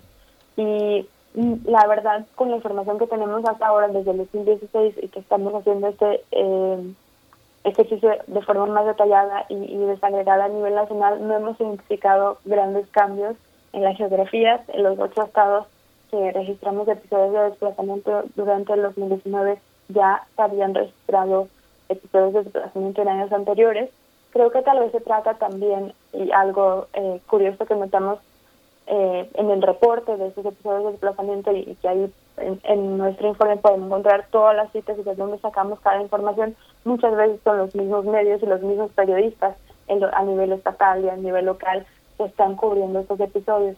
Entonces ahí ya hay casi una tradición de estar al pendiente y, cubrir eh, e-, eventos de desplazamiento que tal vez es algo que todavía no ocurre eh, en otros estados, pero creo que no, no quiere decir que no haya desplazamiento en otros lugares, sobre todo porque si cuando vemos otras fuentes de información, por ejemplo, los acercamientos que se han hecho a tratar de medir el desplazamiento con instrumentos estadísticos, porque existen en México, no son especializados a medir el desplazamiento, pero sí miden, eh, por ejemplo, la encuesta nacional de la dinámica demográfica o la encuesta de victimización y percepción sobre seguridad pública, nos permiten identificar algunos movimientos dentro del país por motivos relacionados con la violencia con la inseguridad, y eso también nos demuestra, no hay eh, que hay desplazamientos de diversos estados de la República que no logramos identificar a partir del monitoreo de medios. Pero con este ejercicio que hacemos ahora todavía no puedo afirmar que está cambiando la geografía porque los ocho estados que, que vimos este año ya habíamos eh, registrado desplazamientos ahí. Para contestar antes de lo que de la parte de que ha cambiado con este gobierno, contestar un poco más puntualmente el tema del RENAVI. Justo eh, se supone, bueno, está aparece ahí en la versión de la ley víctimas la palabra desplazamiento interno, pero a pesar de esto sí había sido un desafío muy grande. Nosotros en la Comisión Mexicana no solo hacemos investigación, también acompañamos casos de, de personas en situación de desplazamiento interno forzado y justo tanto con nuestros casos como con otros casos que conocíamos había, existen algunas personas que están inscritas en el Registro Nacional de Víctimas como víctimas de violaciones de derechos humanos por desplazamiento interno forzado, pero a sido y todavía sigue siendo un desafío muy grande. Hubo un cambio, antes eh, había una dificultad muy grande porque lo que notábamos es que solo se inscribían en el Registro Nacional de Víctimas eh, los casos que tenían una recomendación de algún órgano nacional de derechos humanos como la Comisión Nacional de Derechos Humanos o las comisiones estatales que es un proceso muy largo y no todos los casos cuentan con esto, sobre todo los que no tienen acompañamiento, y eso ocurría porque el argumento de la Comisión Ejecutiva de Atención a Víctimas era que yo no tengo la competencia para determinar si una persona es o no es víctima de desplazamiento interno forzado, entonces necesito que la Comisión Nacional de los Derechos Humanos o que una Comisión Estatal de Derechos Humanos me diga, ok, que haya, a través de una recomendación esa persona es desplazada internamente y entonces y la voy a registrar. Y este era un obstáculo muy grande y ha dejado por mucho tiempo a las personas desplazadas internamente sin atención.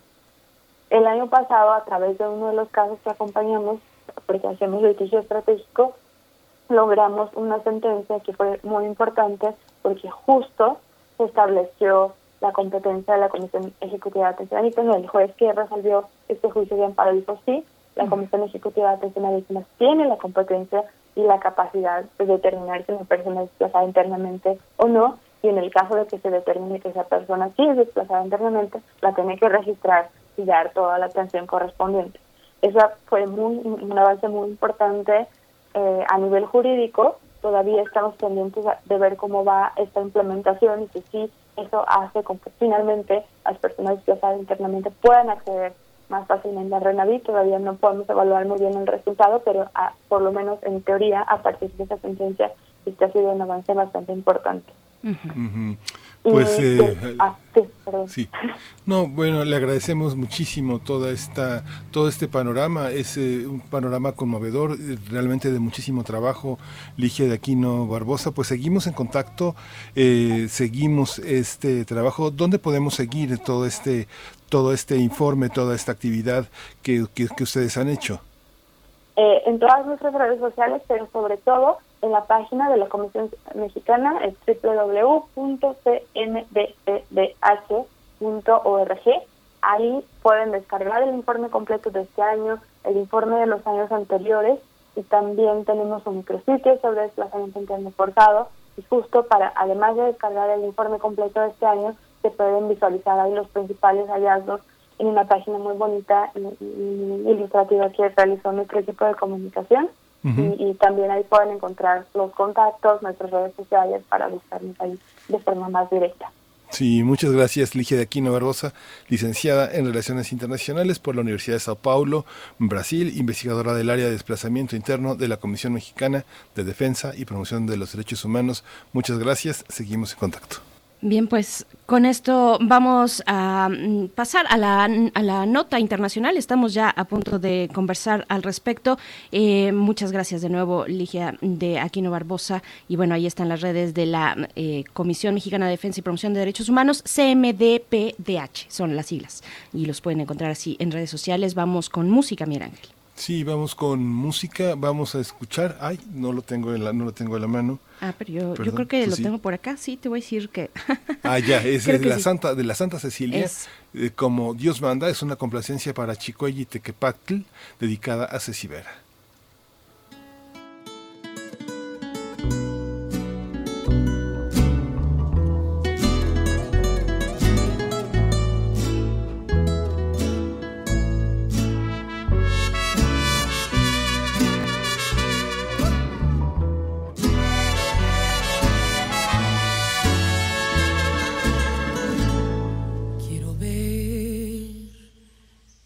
El sol caer.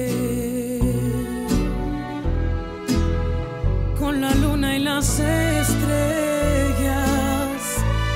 en tus ojos renacer. El mañana. Yo quiero ver.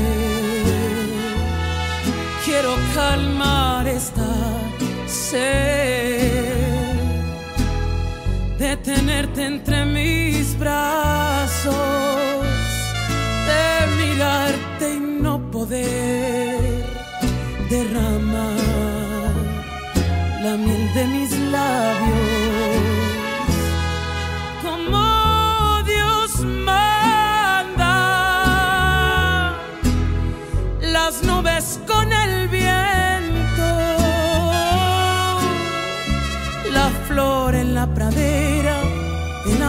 su nido, el mar junto a la arena, como Dios manda.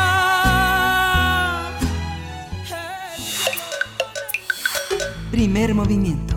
Hacemos comunidad. Nota Internacional.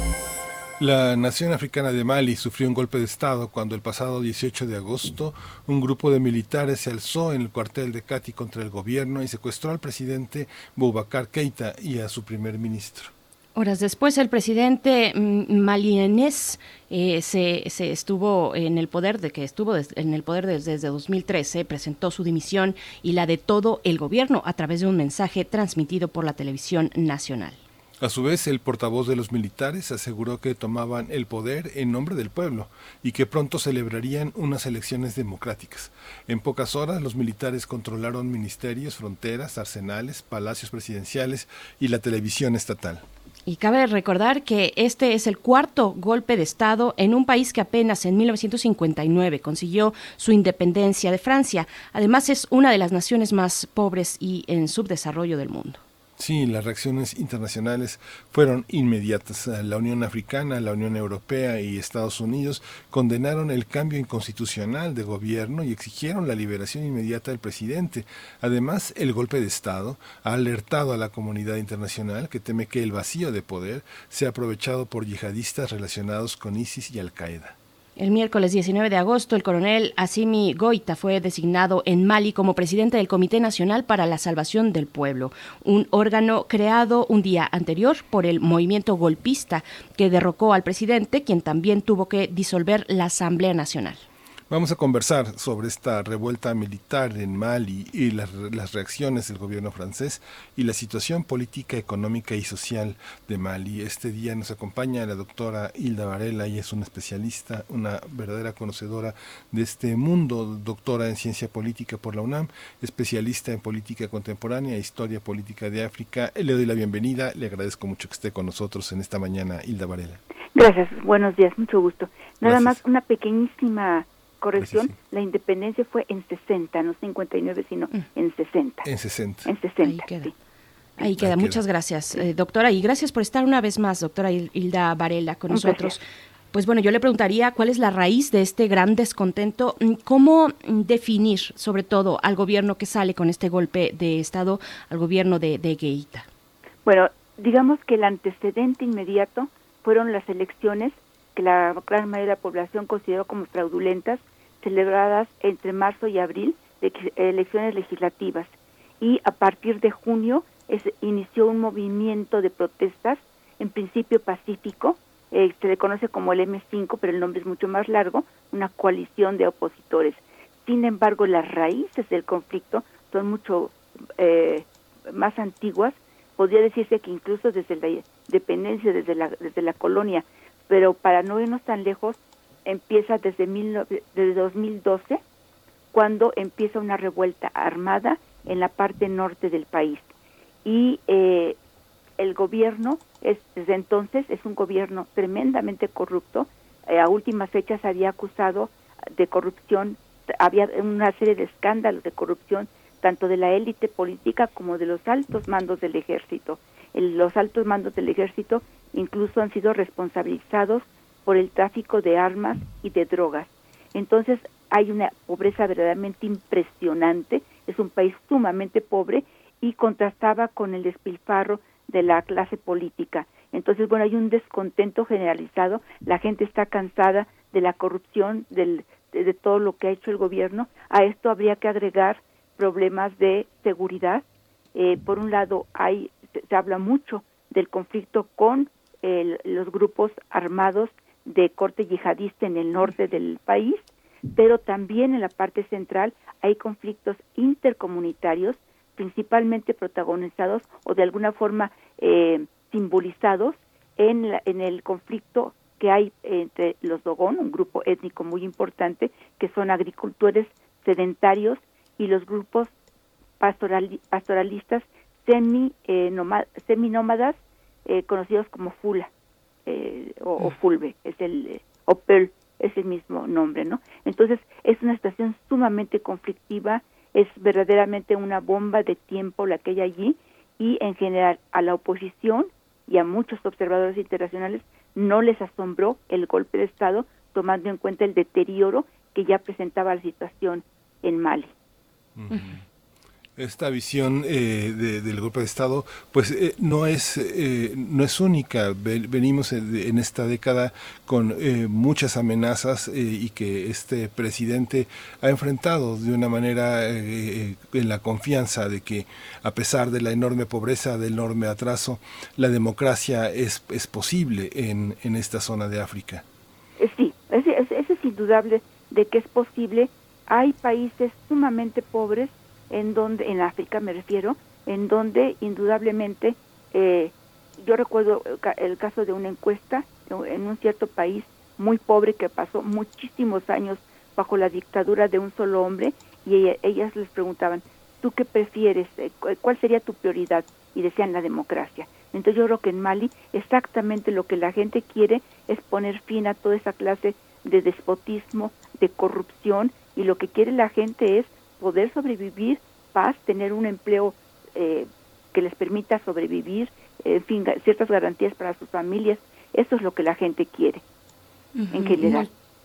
Claro, doctora Hilda Varela nos dice que, bueno, que muchos ya lo esperaban, que no era sorpresa para algunos, pero tampoco es la pregunta, ¿es un consuelo para, eh, para algunos que sea el poder militar el que tome la batuta? Dicen que van a organizar elecciones democráticas, pero ¿cómo está esta cuestión? Sí, no, bueno, lo del, lo del discurso de las elecciones democráticas y ellos se denominan eh, que están en favor de la población, que ellos, ellos incluso dicen, los militares, dicen que no se trató de un golpe de Estado, sino un acto democrático. Es, eh, lamentablemente ese discurso lo conocemos siempre que hay un golpe de Estado en África, es un discurso más o menos similar. ¿no? Eso, ahora, la población. Eh, cuando la población se enteró, eh, hubo estallidos de júbilo, pero también muchos actos de, de vandalismo, cierto caos, aunque las, las nuevas autoridades militares pidieron que la gente conservara la calma, que se evitara el vandalismo, bueno, eso por un lado. Por otro lado, la oposición en principio es una oposición muy compleja porque agrupa a sectores muy diversos como sectores religiosos musulmanes. Recordemos que la gran mayoría, casi el 94% de la población es musulmana. Bueno, entre los opositores están desde figuras religiosas hasta gente de la, de la, sociedad civil, eh, opositores de académicos, en fin. Entonces, la oposición en principio le dio la bienvenida al golpe de Estado, pero al mismo tiempo eh, dice que hay que tener precaución. Temen que los militares no cumplan su palabra. Y entre otras cosas, por ejemplo, la oposición convocó para hoy, desde junio, desde el 5 de junio, todos los viernes se celebraban diferentes manifestaciones donde se podían, manifestaciones en contra del régimen. Entonces, hoy se convocó a una manifestación a nivel nacional precisamente para celebrar la salida de eh, Keita del poder. Sin embargo, ellos están temerosos de que simple y llanamente sea un nuevo golpe de Estado militar y que haya llegado un nuevo grupo para sustituir al grupo corrupto que estaba y que están tan corruptos como ellos. Entonces ahorita la oposición está actuando con mucha precaución. A nivel popular, subrayo, hay un enorme júbilo. Había una figura tremendamente odiada, Karim Keita, el hijo de el presidente Keita, del cual no tenemos noticias dónde está, es probable que haya huido, no lo sabe. Yo en lo particular no he encontrado ninguna información de Karim, pero él simbolizaba todo lo que era la corrupción, el poder, el despotismo, etcétera, etcétera. Entonces subrayo en general, la población es entre júbilo y vandalismo y la oposición celebra la salida, pero eh, eh dice que hay que tener cuidado porque los militares podrían haber llegado para quedarse. Sí, esta visión también se suma a la visión de la pandemia, que ha sido también uno de los azotes de este derramamiento de sangre. Justamente el mensaje del presidente Keita fue eh, evitar el derramamiento de sangre, pero hizo un llamado a continuar con, las, eh, con los protocolos de salud para que no se extienda la, la pandemia justamente en estos momentos en que hay marchas en varias partes del país. ¿no? Sí, bueno, Aquí, por un lado, eh, Keita argumentó, es indudable, él dice que él, él fue obligado a renunciar, porque obviamente ya sabía del golpe de Estado, él fue obligado a renunciar y que él eh, aceptaba la renuncia y además en ese instante disolvía tanto la, Asamblea Popular como la eh, como el, eh, gobierno precisamente para evitar derramamiento de sangre. Sin embargo, es imposible que se diga que Keita es un hombre que tiene las manos limpias. Ha habido eh, matanzas selectivas e indudablemente él está involucrado. Entonces, por ese lado, realmente es, tan solo el discurso para, para justificar su figura. En cuanto a la COVID-19, en África en general es difícil tener información eh, seria en cuanto a qué tan grave es el, el problema, salvo algunos casos, como por ejemplo en Sudáfrica tenemos más o menos una buena información, en fin, pero de, de, de Mali no tenemos eh, precisión de cuánta gente está siendo afectada y lo que es peor, cuánta gente pudo haber muerto. Como generalmente no hay centros hospitalarios y la gente desconfía de los hospitales o sencillamente no tiene las posibilidades de llegar a un hospital, no sabemos en realidad qué tanto ha sido, qué tan fuerte ha sido el impacto de la COVID en, en Mali. Sin embargo, una cosa que llama a los expertos, eh, un aspecto que llama la atención es que en principio en África hay muchísima gente que está infectada, pero el, el índice de mortalidad es relativamente bajo en relación con el número de gente que se supone infectada. Pero sí, este es obviamente un problema y es un problema cómo se va a convocar a una celebración. De por sí, bueno, las, las, las manifestaciones de protesta que se hacían todos los viernes, en principio no hay reportes de que realmente la gente estuviera, como decimos en México, codo a codo, y en principio los líderes opositores son muy respetuosos de usar el, el, tapabocas, en fin. Ahorita con una eh, celebración popular, pues no sabemos por qué la población estaba muy cansada, muy harta. El gran problema es que sea una salida para el vandalismo. El, vandalismo. Bueno, yo le pregunto dos cuestiones ya anotando hacia el cierre, doctora. Nos hace, les hacen, le hacen la pregunta en redes sociales. Hernán Garza dice algún recurso natural, agua o mineral eh, codiciado que pueda explicar el golpe, además del conflicto entre eh, pastores y agricultores, es lo que nos dice, le pregunta Hernán eh, Garza. Y yo le pregunto nada más, por último, doctora, el manejo mediático de los conflictos en algunos países africanos, pues sabemos cómo se ha dado, donde se puede llegar a tergiversar, digamos, la idea de conflicto étnicos precisamente y se radicaliza también el discurso anti, antiterrorista, eh, que, esa cuestión puede arrasar con otras expresiones que no tienen que ver con el terrorismo. Pero ¿cómo está esta cuestión, doctor? Bueno, es un país enorme, aunque la población es baja, no llega ni a 20 millones de habitantes y eh, tiene en la parte sur son tierras eh, muy fértiles, hay agricultura, hay ganadería y hay oro.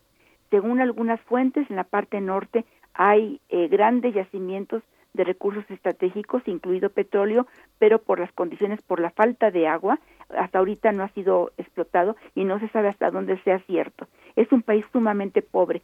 Su principal relevancia es la posición geoestratégica. Mm. Está entre el norte de África y el resto del continente. Para Francia y para Estados Unidos es una pieza clave, mucho más para Francia. Tiene muchos intereses Francia en toda la zona y de alguna forma Mali puede servir o bien como estado colchón para evitar que, que la escalada de conflictos continúe o bien al contrario, que sirva de pivote para otros conflictos eh, similares en la zona. En cuanto al manejo, eh, yo miraría primero lo, de los conflictos, bueno, el manejo mediático, ¿no? Sí. Eh, por un lado, efectivamente, todo lo tratan de reducir a un conflicto étnico. Yo subrayé que hay un conflicto intercomunitario por la tierra, que es un bien escaso. Cuando hablamos de una tierra que puede ser utilizable, el desierto lamentablemente no es utilizable, es desierto, no hay agua, en fin, podemos ver el mapa de Mali, en el norte no hay absolutamente ninguna ciudad, aunque sí hay población, lo que generalmente se conoce como Tuareg, aunque el nombre correcto sería otro, pero bueno, dejemos allí en Tuareg, ¿no? No es un conflicto étnico, Ahorita eh, los movimientos yihadistas de por sí no son muy grandes, son muy violentos, no son muy grandes, pero eh, ahorita se están aprovechando por la situación. Pero tampoco el, el problema, Francia trata de manejar, trata de justificar su presencia militar en la zona como una lucha contra el terrorismo internacional. Pero en realidad el problema es otro, es de una situación geoestratégica para Francia. Y en cuanto al conflicto interno, es un conflicto político los opositores son de cualquier grupo étnico de diferentes clases sociales que están en contra de la corrupción, del despotismo.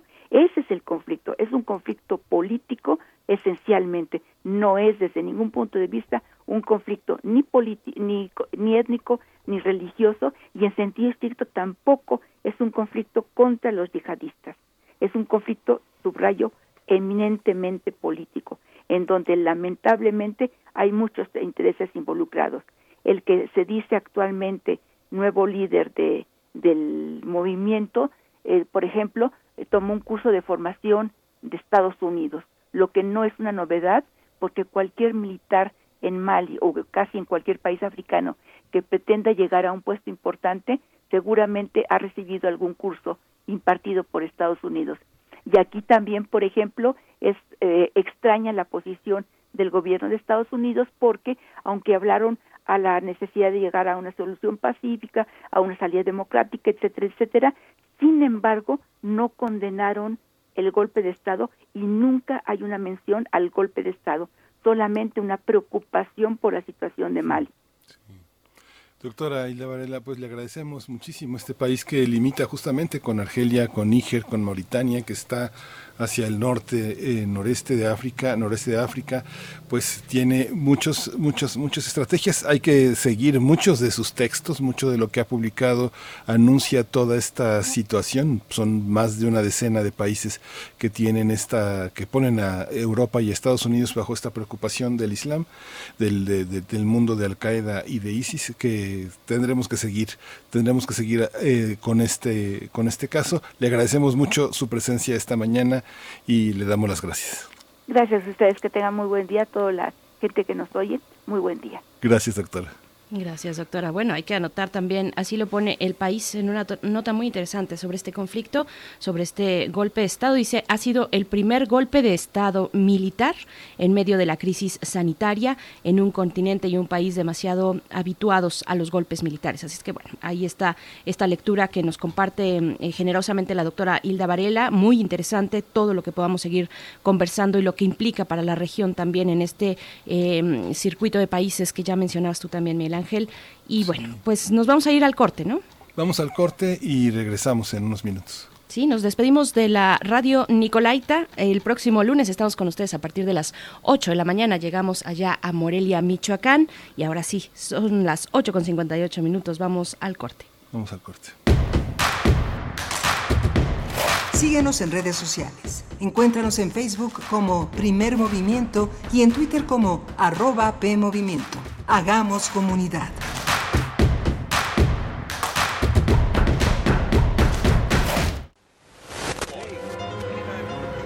En Europa, desde 2018, se está buscando regular los derechos de los robots. Este año, China consiguió la primera clonación exitosa de un gato y están buscando, en poco tiempo, iniciar la clonación en masa de seres humanos. El Programa Universitario de Bioética de la UNAM te invita a reflexionar sobre estas y otras cuestiones en El Árbol de las Ideas. Bioética, Ciencia y Filosofía para la Vida. Un programa dedicado al análisis y divulgación de los temas más trascendentales de la agenda bioética de la mano de diversos expertos en la materia. Miércoles a las 16 horas por el 96.1 de FM. Radio UNAM Experiencia Sonora. La vida está llena de sucesos incomprensibles, maravillosos y misteriosos. Cuando nosotros no le encontramos respuesta, entonces se vuelve un caso para... La araña. Acércate al conocimiento científico y técnico de la mano de especialistas en la serie de divulgación La araña patona. araña patona con Juan Manuel Valero. Todos los sábados a las 13 horas por el 96.1 de FM. Todo tiene una explicación si la sabemos buscar. Radio UNAM, Experiencia Sonora.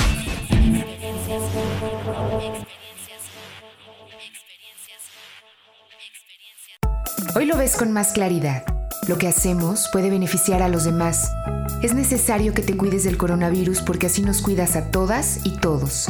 Es cuestión de salud y cultura cívica. Sigue las recomendaciones de las autoridades de salud e infórmate. La Facultad de Medicina de la UNAM y el INE también te ofrecen información en INE.mx. Tu participación es lo más importante. Contamos todas, contamos todos. INE. Te dice, toma mota y te la vas a meter porque te la vas a meter. Uno te la mete por gusto. Para yo no volver este, a ver esos golpes que mi papá este, le pegó a mi mamá, yo este, preferí este, salirme de mi casa. Muchos han sido violados por sus padres cuando son niños y psicológicamente no han podido superar eso. A veces me quiero morir, me quiero morir porque no me están temiendo. En el mundo de las drogas no hay final feliz.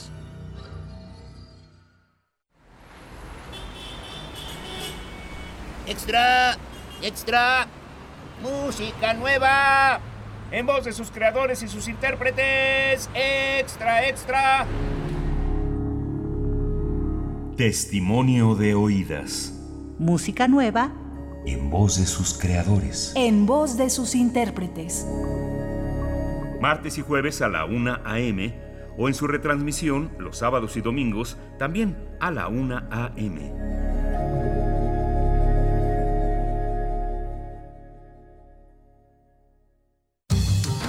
La ciencia que somos. La ciencia que somos. Iberoamérica al aire.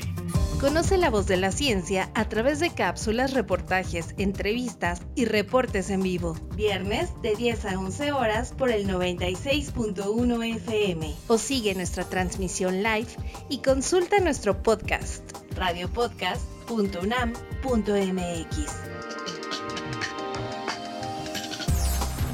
Que somos. Iberoamérica al aire. Una coproducción de Radio UNAM y las direcciones de divulgación de la ciencia y de las humanidades.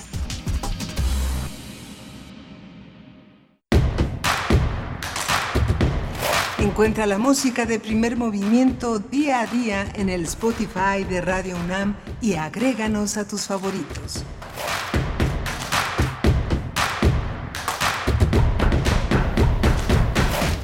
Muy buenos días, bienvenidos, bienvenidas. Iniciamos nuestra tercera hora aquí en este programa que se llama Primer Movimiento. Hoy que es viernes 21 de agosto de 2020, son las 9 con 3 minutos, hora del centro del país. Estamos transmitiendo totalmente en vivo desde aquí, desde la Ciudad de México, el centro del país.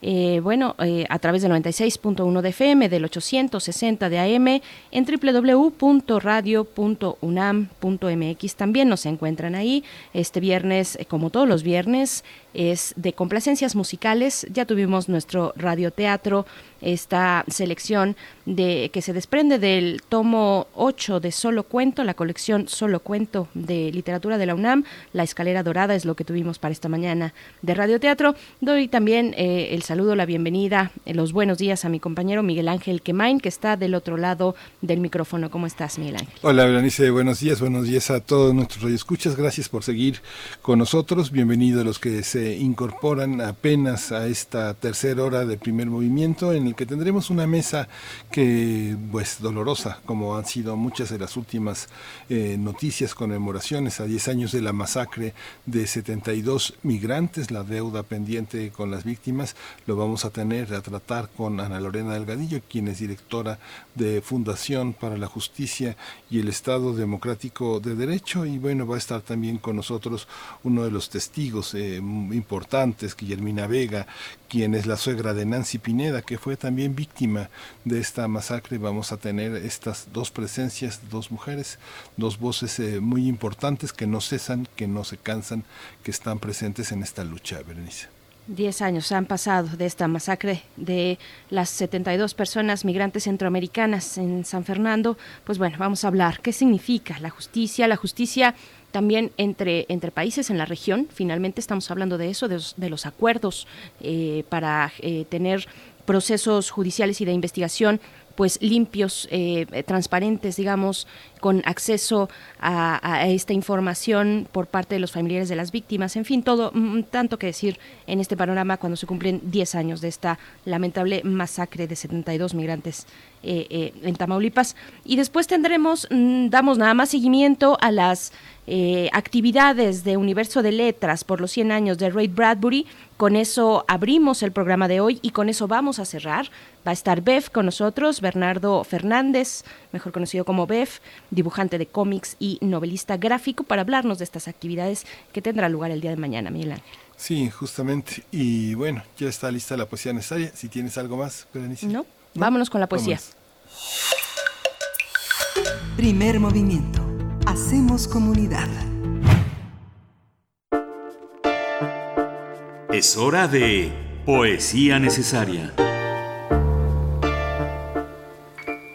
Hoy vamos a leer poesía de Fernando Ferreira de Loanda. No es un poeta oculto, pero tampoco un poeta muy popular entre nosotros.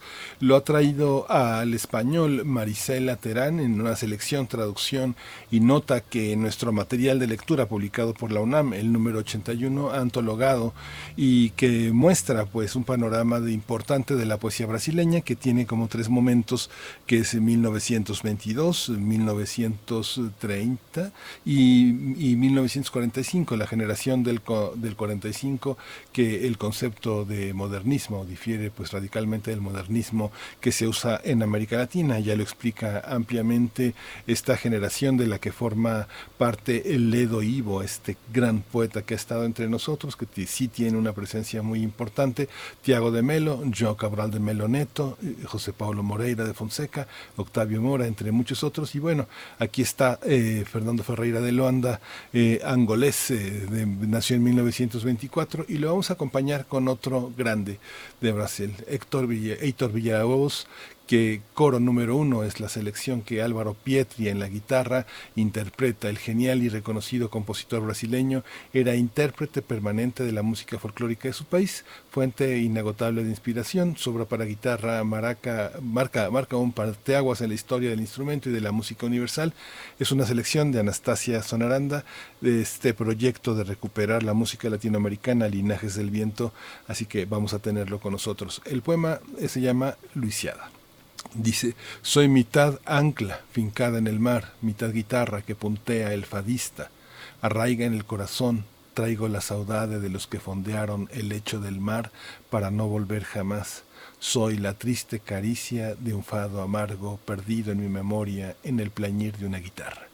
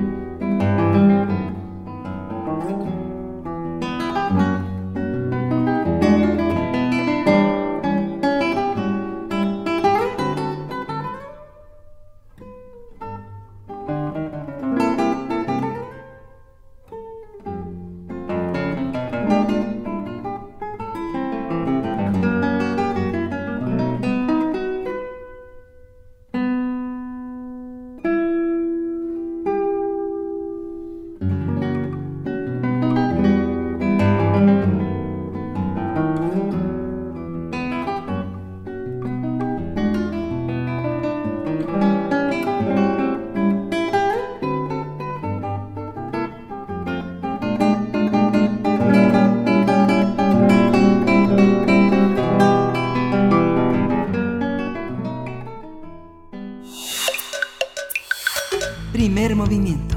Hacemos comunidad. La mesa del día.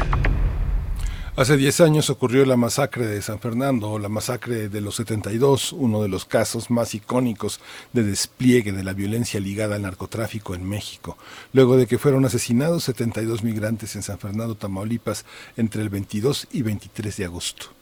El relato oficial de los hechos asegura que el cártel de los Zetas fue el responsable de esta matanza. Las autoridades suponen que el grupo criminal desplegó la muestra de violencia para consolidar su control en la zona y que el mensaje estaba dirigido a otros cárteles o a los llamados polleros que desobedecían las leyes de acceso impuestas por los Zetas. Sin embargo, el ecuatoriano Luis Freddy, de 18 años, y, y su compañero lograron escapar y llegaron a un retén del ejército de la frontera en México y Estados Unidos. Ahí informaron a las autoridades que habían sido secuestrados por un grupo del crimen organizado. Dijeron que habían sido vendados, luego los obligaron a apoyarse contra un muro y los balearon. Después les dieron el tiro de gracia a un total de 72 personas migrantes. Las autoridades encontraron los cadáveres hasta el 24 de agosto. A diez años eh, después de la tragedia, las familias siguen exigiendo justicia por sus seres queridos que perdieron la vida a manos del crimen organizado. Vamos a tener una conversación esta mañana sobre la masacre de San Fernando, Tamaulipas y el proceso de justicia y reparación del daño para las víctimas y familiares de víctimas. Este día nos acompaña Ana Lorena Delgadillo. Ella es directora de Fundación para la Justicia y el Estado Democrático de Derecho. Ha estado con nosotros en múltiples ocasiones hablando de personas migrantes, de este drama que continúa en nuestro país y que se, eh, vaya, el, episodio doloroso que tuvimos eh, hace 10 años no, no se borra, no se puede borrar y yo quiero mm, agradecerte por estar aquí esta mañana, Ana Lorena Delgadillo, bienvenida. Hola Berenice, hola Miguel Ángel, buenos días, muchísimas gracias por el espacio. Muchas gracias, Ana Lorena. ¿Cómo eh, empezar a entender cómo llega después de 10 años esta cauda de, de, sangre, pero también de esperanza que nos vincula de una manera ya muy activa con Centroamérica en este terreno de la búsqueda de desaparecidos y la búsqueda de justicia? Pues mira, Miguel Ángel, eh, estos 10 años llegan con una tremenda deuda para las familias y para la sociedad en general. Eh, no hay muchos cambios, digamos, del año pasado que estuvimos conversando, aunque algunos primeros pasos, pero eh, seguimos, por ejemplo, sin que haya una sola persona sentenciada por los hechos que ocurrieron y tenemos todavía nueve restos sin identificar que la Comisión Forense formada en el año 2013 por el equipo argentino de antropología forense y peritos de la Fiscalía eh, tienen ese encargo de identificación, pero por falta de información no se ha podido eh, concluir la identificación de los restos de esta masacre y de otras. Eh, y nosotros tenemos, acompañamos, digamos, a seis familias de Guatemala y una familia de Brasil que siguen también esperando que se lleven a hacer las estimaciones en sus países para que puedan verificar si los restos son de sus familias. Esa es una cosa tremenda pues las hemos escuchado. Nosotros ayer tuvimos una jornada y estuvimos escuchando a las familias eh, contando la tortura que significa eh, tener restos que no saben son los familiares. Y ahí lo que hace falta es simplemente la voluntad política del gobierno mexicano y del gobierno guatemalteco también para que se sumen los restos y para que las familias puedan saber si les pertenecen a sus familiares, ¿no? Se pide que quien los asume sea y quien haga la identificación sea la Comisión Forense, que son los peritos de su confianza, y no hemos logrado que el gobierno mexicano a un alto nivel de gestión diplomática, eh, digamos, gane también la voluntad de Guatemala para que esto pueda llegar a suceder. Se requiere una intervención ya sea del canciller o del, del mismo presidente de la República, porque además sabemos que tienen buen contacto con los países de Centroamérica y es no es entendible que si tienen acuerdos para muchísimas cosas, no puedan tener acuerdos para eh, eh, terminar con la tortura que están varias de las familias. Ana Lorena Delgadillo, te vamos a pedir que eh, colguemos por un momento para que la producción pueda reenlazarnos contigo. Estamos teniendo algunas dificultades para poder escucharte con claridad en esta cuestión que es fundamental y también decir que en unos momentos más, igualmente la producción está intentando contactar con Guillermina Vega, que nos va a acompañar en esta conversación también. Guillermina Vega es familiar de una de las víctimas de esta masacre, hablamos de Nancy Pineda, así es que es muy importante lo que nos puedan comentar, por supuesto, siempre el testimonio de los familiares y las, eh, y las víctimas eh, es, es, fundamental, dar, eh, abrir la voz, abrir el, el espacio, el micrófono a las víctimas también, así es que bueno, creo que ya regresamos con Ana Lorena, ¿estás por aquí? ¿Nos escuchas? Sí, espero que se escuche mejor. Sí, ya Te mejor. escuchamos mejor. te escuchamos mejor. Pues bueno, nos, nos contabas, y a mí me gustaría eh, que nos comentaras, Ana Lorena, cómo ha sido el recorrido de estos 10 años en términos de exigencia de justicia. Mm, Vaya, podemos, no podemos imaginar, de hecho, el Via Crucis que significa un proceso judicial de 10 años en estos términos, donde además colaboran o deberían colaborar eh, dos gobiernos, por lo menos, el de México y el de Guatemala, cómo ha sido la comunicación y la colaboración entre países para facilitar la justicia a, las, a los familiares de las víctimas. Sí, pues yo- ha sido un camino que definitivamente no se hubiera podido llevar a cabo sin la fuerza, sin la voluntad y la contundencia de las familias buscando la verdad y buscando la justicia. Yo creo que eh, es por eso que, está viva la exigencia, porque las familias evidentemente se han organizado desde Centroamérica, eh, con, en la ruta también con muchísimos aliados que han levantado la voz y que están exigiendo justicia.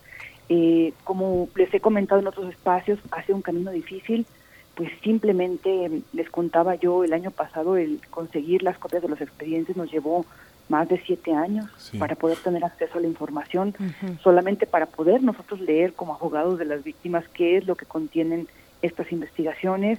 Eh, igual también un camino que ha sido muy difícil es que en medio de esto, pues las familias eh, han- tienen algunas enfermedades que han adquirido a raíz de los hechos eh, de la masacre. Algunas tienen eh, diabetes, hipertensión, enfermedades que se han vuelto enfermedades crónicas, pues, y que no han tenido ningún tipo de apoyo por parte del Estado mexicano ni de los estados de origen para poder atender estas cosas básicas, para poder seguir el camino de justicia. Eh, la Comisión Ejecutiva de Atención a Víctimas pues nos ha dado muchísimas largas y no hay forma de que puedan garantizar a la distancia a familias que viven en extrema pobreza los apoyos básicos para que ellos puedan eh, llevar adelante su camino. Hay niños que se quedaron sin padre, sin madre, que están viviendo con las abuelas. Este es el caso también de doña Guillermina, que ojalá se logre conectar. Sabemos que tiene ahorita un poco de dificultades por el lugar donde está, pero ella podrá contar lo difícil que es eh, hacer un camino de justicia por su hija, pero además lo difícil que es este, también eh, tener que quedarse a cargo de, de los niños, ¿no? Es un camino bastante complicado. Y, y bueno, nosotros lo que esperaríamos es que frente a lo que implica esta tragedia, hubiera voluntad del Estado mexicano para lo básico, para que se investigue, que eso es lo más importante. Eh, hemos podido eh, trabajar en estos momentos con la fiscal de Derechos Humanos, con la maestra Sara Irene, que el año pasado, a raíz de una audiencia que tuvimos con la Comisión Nacional de los Derechos Humanos para el caso, dio un paso importante que nos parece muy trascendente, digamos, para, para, es- para la historia incluso de la institución, que fue juntar todos los casos de masacres. Es decir, tenemos más casos de masacres. Está la de los 72, y está también el caso de fosas clandestinas de San Fernando, que también cumple 10 años en abril, donde se encontraron cerca de 198 cuerpos. Está el caso de la masacre de Caderita, que ocurrió un año después y que se cumplen también pronto 10 años, donde se encuentran 49 torsos. Y hay una cuarta masacre que documentó la Fundación, que es la de Güemes, donde se encontraron 15 restos también de migrantes. Entonces, lo que hace la maestra Irene, a petición de la Fundación y de las familias, es juntar estos casos en un solo lugar. Es decir, tener un solo equipo que se aboca a la investigación, porque estos casos se tienen que investigar bajo una lógica diferente del caso a caso. O sea, se tiene que ver cuáles son las condiciones sociales y políticas que permitieron que esto sucediera. Se tiene que contar con un equipo multidisciplinario, con un equipo técnicamente sólido, que tenga independencia, acompañado de un equipo de expertos independientes. Esto lo estamos haciendo ya de facto, pero con muy poca gente por parte de la Fiscalía. No está formalizado todavía. Nosotros tenemos eh, contratados cuatro personas que trabajaban en la antigua Comisión contra la Impunidad de Guatemala, en la FICIC, que están dando su trabajo para analizar los casos, pero eh, por parte de la Fiscalía solamente tienen tres personas, tres ministerios públicos de tiempo, de medio tiempo. Es insuficiente para abordar estos casos y además eh, esto no está formalizado. Quiere decir que el día de mañana, si se va la fiscal de derechos humanos o se va quien está a cargo eh, de las, del directo de las investigaciones, pues nos vuelven a separar los casos y esto nos lleva a más impunidad, ¿no? esta, esta manera de proceder, esto que se convierte en una metodología, Lorena, eh, eh, lo que muestra es la posibilidad también de combatir esta parte que tiene que ver contra la agresión a la migración y la delincuencia organizada. Ya atravesó dos administraciones, la de Calderón, la de Peña Nieto. Ahora, ¿cuáles son los desafíos y cómo ha sido la reacción por parte de la Secretaría de Gobernación, a quien le corresponde, de la Comisión de Derechos Humanos, que también tendría que tomar eh, parte del caso. ¿Cómo ha sido en este tránsito del nuevo gobierno? Mira, nosotros creemos que lo que sucedió eh, en el caso de la masacre del 72 y en el caso de, las demás masacres, pues ocurrió definitivamente por una estrategia fallida, por una decisión errónea eh, tomada, una decisión muy grave tomada por el expresidente Felipe Calderón de sacar el ejército a las calles para combatir el crimen organizado. Eso nos trajo como consecuencia no solamente estas masacres, sino las cifras que tenemos actualmente de desaparición, que son más de 74 mil personas y más de 250 mil muertes violentas. Esta decisión fallida y esta maquinaria de impunidad que reina en las fiscalías se creó durante los tiempos del PRI, pero se mantuvo durante el tiempo del PAN y hasta el momento no ha sido eh, derribada. Es decir, hay muchas de las lógicas que, que, del anterior gobierno que desafortunadamente se mantienen. Por ejemplo, actualmente, a pesar de que ustedes saben, estuve compartiendo con ustedes en varios momentos el esfuerzo que hicimos de trabajar en el colectivo Fiscalía que sirva para cambiar la ley orgánica, para tener estos nuevos modelos de investigación, porque está muy claro que como se investigaba anteriormente no nos iba a llevar a ningún lugar. Entonces, invertimos mucho tiempo y esfuerzo en este en este colectivo y en poder dejar una ley orgánica que sirviera y que eh, ayudara a, generar equipos de otra con otras metodologías y una diferente forma de organización. Está en la ley orgánica y no se aplica. O sea, hay una decisión de no aplicar la ley orgánica. Por eso una de las peticiones de las familias es apliquen una ley, la ley orgánica para que podamos generar modelos diferentes de investigación. Esto es con la actual administración. Y la otra cosa es que lo hemos platicado también Berenice y Miguel Ángel en los programas con ustedes, se mantiene también la lógica, de, digamos, de una estrategia militarista en el gobierno de Andrés Manuel López Obrador.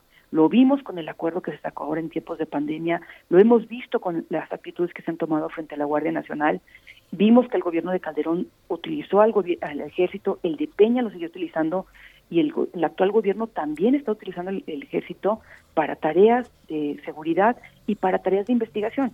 En el caso de, San Fernando, los primeros que llegan al, lugar de, los hechos, digamos, donde ocurrieron, donde se encontraron los restos, eh, fue la Marina.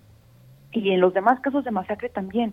Y lo que vemos ahí es un tremendo desaseo, una cantidad de negligencias en el levantamiento de los restos, en el levantamiento de la evidencia, esto afecta la investigación penal, pero otra cosa grave es que eh, teniendo ellas toda la información de levantamiento, a la fecha no han entregado esa información en los expedientes. Entonces, estas son las consecuencias que se mantienen en este gobierno de querer tener al ejército involucrado en tareas que no le correspondan y en mantener fiscalías que siguen creadas para mantener impunidad. Eh, Ana Lorena Delgadillo, fíjate que ya nos acompaña afortunadamente Guillermina Vega. Ah, Ella es familiar de Nancy Pineda, una de las víctimas de la masacre de San Fernando que llega a estos 10 años. Y, te agradecemos mucho eh, el esfuerzo por comunicarte con nosotros. Guillermina Vega, bienvenida a Primer Movimiento. Buenos días. Gracias, gracias. Sí, mi nombre es Guillermina Vega de Tagacume y soy de aquí de Guatemala Mariela Pineda Lacán. Sí, Guillermina, ah, tenemos un poquito de dificultad para escucharte, a ver si ahorita se compone la comunicación, pero yo te pregunto brevemente, ¿con qué exigencias llegan ustedes como familiares, todos como sociedad, con qué exigencias llegan eh, a estos 10 años de, de, este episodio trágico de la masacre de San Fernando? Sí, este, sí, buenos días.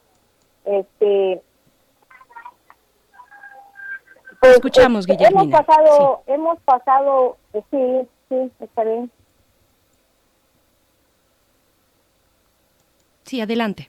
Sí, en nombre de los, en nombre de los familiares masacrados a quienes se les, se les quita la vida en el trayecto de México, este, en nombre de los 72, pero principalmente en los seis de aquí de Guatemala, eh, nosotros venimos exigiendo justicia. Ya es, es un dolor grande, ya 10 años sin respuesta, sin justicia. Nos han tomado como que fueron unos animales los que murieron. Eh, nosotros mantenemos ese dolor grande en nuestro corazón porque la muerte que les dieron, ellos no merecían morir así, porque ellos no eran unos delincuentes ni iban a ningún mexicano, no iban a hacerle daño a ningún mexicano, solamente estaban ocupando el trayecto de México para pasar a Estados Unidos, un sueño que en ese entonces les, tra les trazaron los las manos criminales de en ese entonces en México. Nosotros venimos como familia, yo como como suegra de Nancy, como abuela de dos niños que ella dejó en la orfandad, vengo exigiendo justicia, que se pongan la mano en la conciencia, esos niños comen, visten, ellos tienen que estudiar, son dignos de un techo, cuanto que eso no lo mira ninguna autoridad, ningún gobierno, ni el mexicano ni el guatemalteco, nos tienen sin ser escuchados, nos han violentado nuestros derechos como familia, nosotros tenemos derecho de exigir que se aclare y llegar a la verdad, porque nos entregan los cuerpos con las cajas selladas, nos dicen que no, no las tenemos que abrir porque es prohibido, viene una persona que a dejarlos en las cajas y se está aquí con nosotros hasta que se le da sepultura a los a las cajas que nos mandaron sin poder nosotros poder identificar si eran nuestras familias los que venían ahí en ese en ese en esas cajas entonces nosotros le pedimos al gobierno de México que sea él el que ponga que ponga mano dura a la justicia y que se pueda esclarecer, esclarecer el caso porque 10 años, 10 años de no poder investigar qué fue lo que pasó, cuanto que las autoridades y el gobierno mexicano sí saben cuándo fue el hecho y cómo lo hicieron y por qué lo hicieron, porque ellos eran personas que no debían nada, solo estaban ocupando el trayecto de México para llegar a Estados Unidos. Ese fue el único delito que ellos pudieron cometer en lo que fue en el trayecto de, México para Estados Unidos. Fue una injusticia no se pusieron la mano en la conciencia que eran madres que habían dejado sus hijos aquí en Guatemala y en diferentes países, esposas que dejaron a sus esposos también en diferentes países y esposos también que dejaron a sus esposas, hijos que dejaron a sus madres aquí llorando. Entonces yo exijo en nombre de los 72 y principalmente a los que murieron de aquí de Guatemala que hagan justicia, justicia la que nosotros pedimos y que se esclarezca la verdad, porque queremos llegar a la verdad y exigimos al gobierno de Guatemala y al gobierno de Brasil que autorice la exhumación de los cuerpos de ellos y que ellos se les saque un ADN y nosotros sepamos de que sí son ellos, que estemos seguros de que sí son ellos, pero mantenemos ese dolor de, la, de que los masacraron, cómo murieron, todo lo que ellos sufrieron, tuvieron que pagar un precio por haber pasado por ese lugar de México y pagar un precio con su propia vida. Eso es injusto, eso es inmoral, eso no tiene nombre.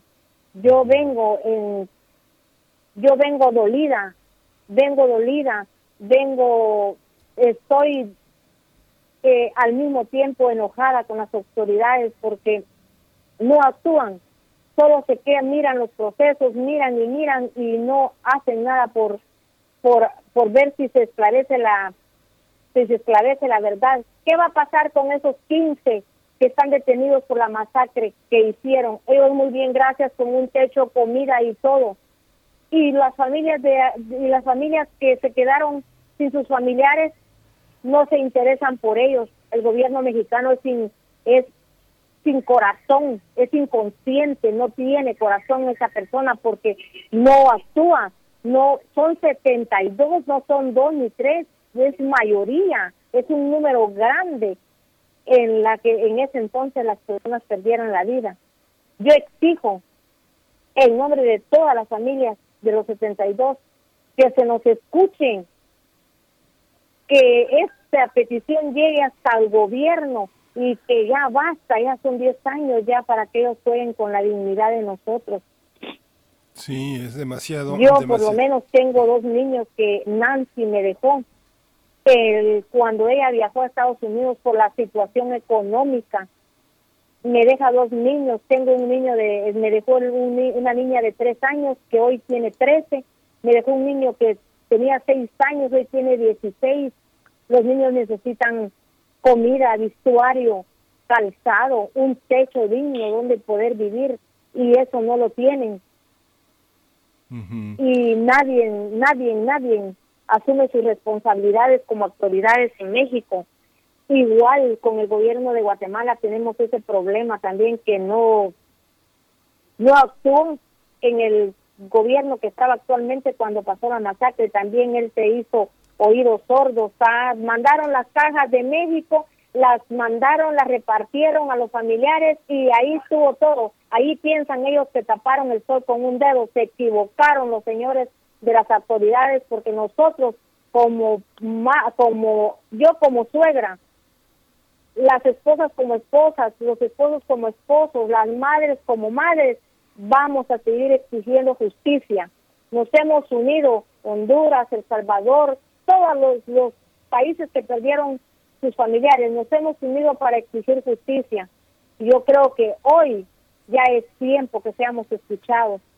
Yo siento que ya es tiempo que seamos escuchados y que estas estas comunicaciones que hemos tenido con diferentes periodistas que llegue a voces del gobierno mexicano y que pongan manos en el asunto porque ya es tiempo, ya es mucho dolor, mucho clamor eh, mucha incógnita de tenernos así de no saber si lo más importante que nosotros queremos es la insumación de ellos para que nosotros estemos tranquilos de que sí son ellos los que nos mandaron porque nos dimos cuenta que mandaban cajas de regreso porque no eran los familiares porque en otro país sí pudieron abrir las cajas pero aquí nosotros en Guatemala tuvimos ese ese problema que las cajas venían martilladas, venían selladas completamente, no podíamos abrirlas y nos dijeron que no podíamos abrirlas porque era prohibido.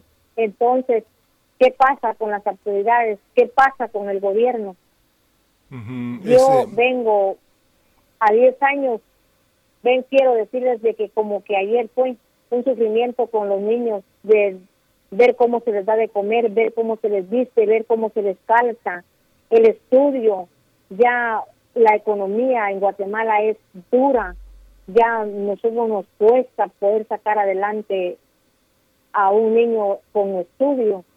Y el gobierno de México, donde pasó todo lo que pasó, muy bien, gracias. Como él tiene su comida, sus tres tiempos de comida, su ropa y todo, pues él no, no tiene necesidad de nada, pero que se ponga la mano en la conciencia, que son personas, eran personas humildes, personas personas con un, con un sueño de superarse en otro país, pero en las manos de los criminales quedó todo ese sueño en aquel día cuando les frustraron la vida y los mataron como no murieron como no pues no no merecían morir. Porque ni a un delincuente matan como los mataron a ellos pero estamos esperando la justicia de la tierra y también estamos esperando la justicia de Dios, porque Dios es muy grande, muy poderoso y nosotros tenemos que ser, ser oídos, porque Dios es el que está en medio de todo el dolor que nosotros hemos pasado. Muchas gracias por el tiempo que me han dado y estas son mis palabras que yo tengo que decirles. Sí, Ana Lorena Guillermina, en estos, en estos años han recibido amenazas de, eh, de grupos organizados del gobierno mexicano, de eh, gente involucrada en esta, en esta matanza. cómo ha sido en términos de resistir, de mantenerse firmes en esta, en esta, pues en esta tarea de tratar de reparar el daño, de que se haga justicia. Sí, en, Guillermina. No, pues. sí, sí está por ahí sobre todo para aprovechar su comunicación. Sí, le, ah, queremos preguntar ¿cómo Guillermina Vega. ¿Cómo ha sido ese vínculo, Guillermina, con las, con las demás madres, con las demás hijas, con las demás esposas? ¿Cómo ha sido, han sido amenazadas, perseguidas? ¿Cómo, cuánto les ha costado tener ese vínculo, tener esa fuerza para seguir adelante? ¿Qué, qué, qué ha, ¿Quién ha tratado de frenarlas? ¿Qué ha tratado de frenarlas? Eh, fíjese que Sí, nosotros al principio sí recibimos, eh, sí recibimos una extorsión donde nos recibimos una llamada donde nos pedían cuatro mil dólares por cada familiar y nosotros este, nos pusimos a investigar y a investigar y era un jefe de policía de aquí de Guatemala que nos estaba haciendo esa extorsión pidiéndonos esa cantidad de dinero. Eso fue el 26 de el 26 de de agosto del 2010 cuando nosotros recibimos esa llamada como a las como a las 11 de la mañana y donde nos extorsionaban y nos amenazaban que si nosotros no pagábamos ese dinero que los iban a matar y nos iban a matar. Este muestras de que sí ellos tenían a nuestros familiares pero bendito Dios este se logró esclarecer y solo lo que hicieron corruptas de aquí de Guatemala que lo quitan de aquí del lugar donde nosotros vivimos y lo trasladan porque era un jefe de policía. Y a los, como a los dos meses que sucedió eso, de que lo trasladaron a él, vino una, la, esposa del policía, una hija y un hijo, y nos dice, eh, nosotros venimos a traerlas porque tienen que ir a dar declaración, dijo, al Ministerio Público, dijo, porque este mi papá no las ha, no los ha amenazado ni les ha llamado a ustedes y a ustedes las necesitan pero era cuando ellos vinieron en un trasladar para para donde estaba el ministerio público. Y yo les dije y le dije a la mamá de Nancy no podemos ir a esta hora le dije yo porque ahorita ya no hay ningún juzgado abierto le dije donde nos podamos presentar al ministerio público le dije yo. Ya dejaron de trabajar porque aquí en Guatemala a las 5 de la tarde o 4 de la tarde cierran los juzgados y eso fue un día como a las 6 de la tarde que nos querían llevar a la fuerza, pero nosotros no caminamos para donde ellos nos querían llevar. Esa fue una fue una que recibimos y cómo hemos vivido la situación, pues quiero decirles de que la mamá de de mi nuera ella ha llevado más grande el dolor para decirles que hasta perdiendo la memoria está la, la señora, porque no es fácil, perdió a su esposo, perdió a sus dos hijos, es un dolor, es un dolor y una pérdida inseparable, no se puede reparar, no se puede consolar, no podemos decirle tenga paciencia, porque solo ella sabe el dolor que ha sentido durante 10 años y que no y que ella sepa que no son ellos los que están en, en las casas un dolor que ella la está matando y ahora a 10 años está bien enferma. Eh, en estos momentos de acontecimiento, ella se ha puesto bien, la tenemos bien mala porque tenemos una comunicación muy cercana. Es abuela de mis nietos también.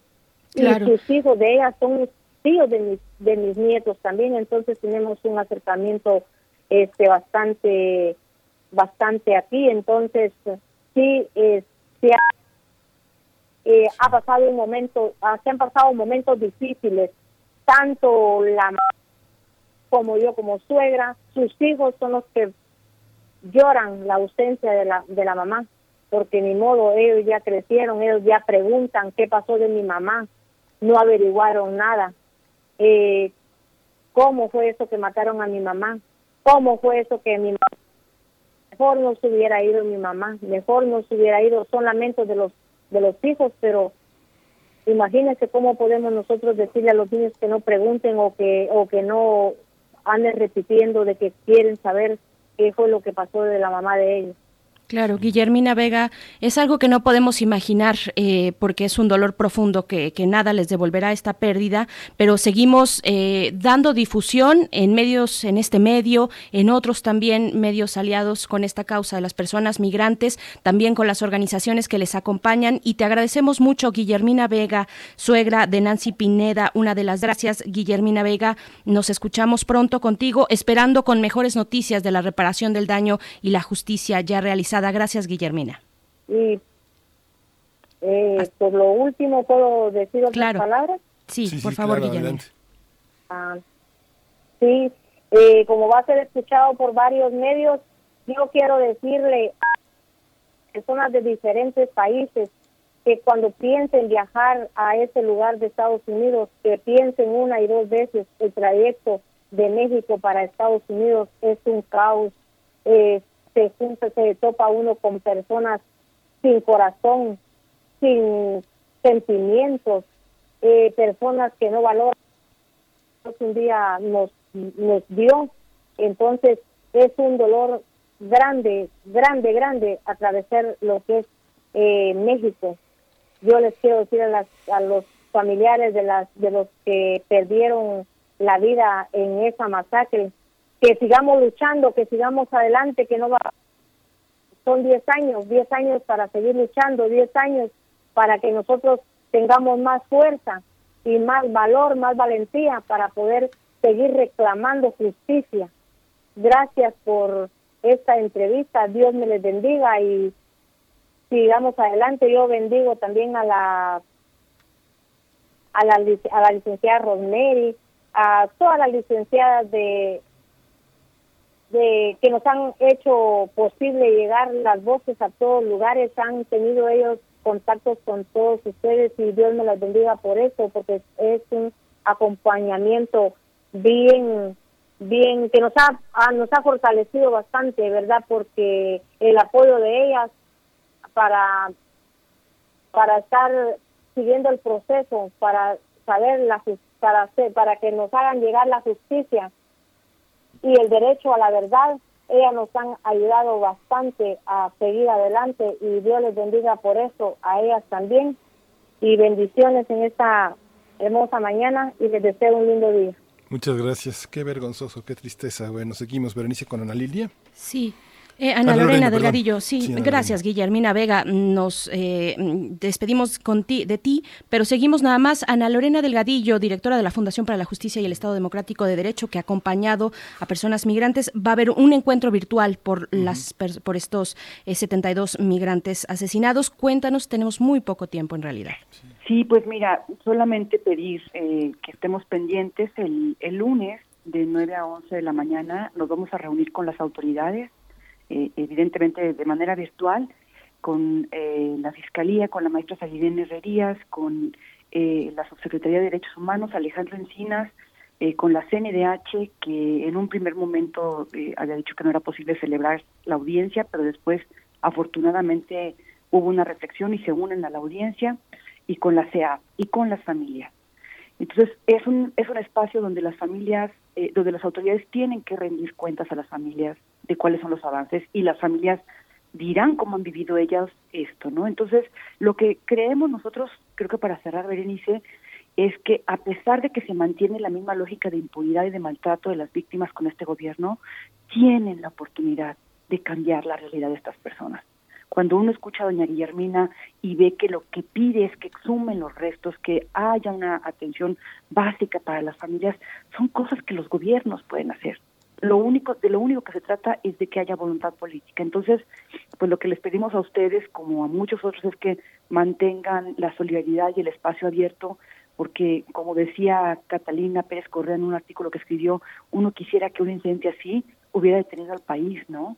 Y ha habido mucha solidaridad, está un artículo que se publicó en el norte del padre Luis Eduardo Zavala de Alba, de Casa, de Casa Monarca de Monterrey, que recomendamos mucho que lo lean, Maite Azuela, Jorge Javier Romero, Denise Dresser, Alma Guillermo Prieto, Elena Poniatowska, Marcela Turati, hemos tenido una cantidad tremenda, Daniel Jiménez Cacho, una cantidad tremenda de personas que han sido muy solidarias, Diego Luna a través del día después, Michelle Cisneros, bueno, ah, la solidaridad de las familias y las organizaciones ha sido tremenda eh, sin esto no, no, no se mantendría la memoria. Entonces, les agradezco yo mucho a ustedes el espacio que nos han dado porque este espacio también pues es un espacio para crear memoria de lo que está pasando y de que de lo de lo que se permitió y que se sigue permitiendo y que esperamos que no se permita más.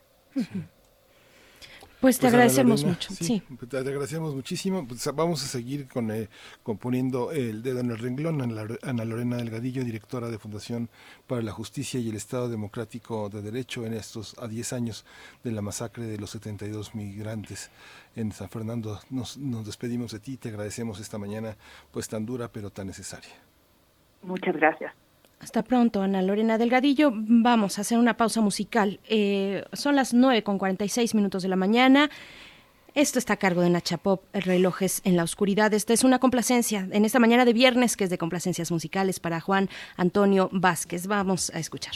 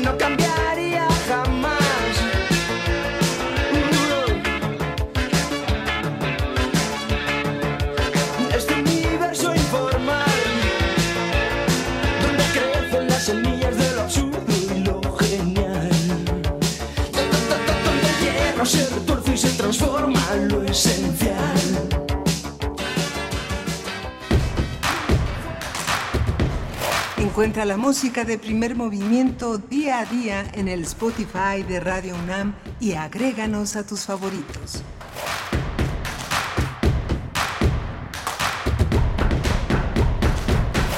Regresamos aquí al final, prácticamente al final del primer movimiento, nuevamente celebrando, conmemorando los 100 años del nacimiento del escritor Ray Bradbury, pero ahora en un, en un café literario, en un universo de letras, donde vamos a tener este viernes 21 de agosto a las 6 de la tarde una una, charla, una conversación vía Zoom y para ello está con nosotros el novelista, el dibujante, eh, el artista eh, Bernardo Fernández, conocido como Bef y que nos va a contar todo, todo sobre este asunto. Bef, buenos días. Hola, ¿cómo estás? Qué gusto. Otra vez Igualmente, aquí estamos acá. Berenice Camacho y Miguel Ángel Quemain Bef. ¿Cómo están, Berenice y Miguel Ángel? ¿Cómo están? Eh, pues sí, efectivamente, mañana, que es justo el, día del centenario de Ray Bradbury, vamos a estar haciendo esta celebración en línea con, con, con la cátedra de José Emilio Pacheco a través de Universo de Letras. Eh, son, son, tenemos tres mesas redondas. Eh, todo esto es a, a partir a- eh, en la página de Facebook de, de que es facebook.com diagonal universo UNAM. Entonces arrancamos a la una de la tarde con una mesa eh, que se llama El Otro Bradbury, en la cual participan Vanessa García Leiva, Jorge Grajales y José Luis Arate, en la cual hablamos de Bradbury en, en otros medios, en los cómics, en el cine, incluso en la radio, como sus encarnaciones en, en, otros medios, él, sobre todo cómics y cine, porque él fue, fue un enamorado de ambos medios de- desde niño, de, de incluso antes de que, mucho antes de que los cómics se, eh, se consideraran un medio legítimo, ¿no? De narrativo. A las 5 tenemos una que, que, mm, se me antoja mucho, bueno, las tres, pero es, esta es, se llama Algo Malvado, se aproxima a la Feria de las Tinieblas, con Raquel Castro, Karen Chasek y Benito Taibo. Y en ella eh, vamos a, a revisar a Bradbury como, como una literatura del asombro, como su parte de literatura infantil y juvenil. Él, él no se consideraba propiamente un autor juvenil, pero siempre, siempre escribió a partir como de, o siempre vio al mundo con ojos de asombro.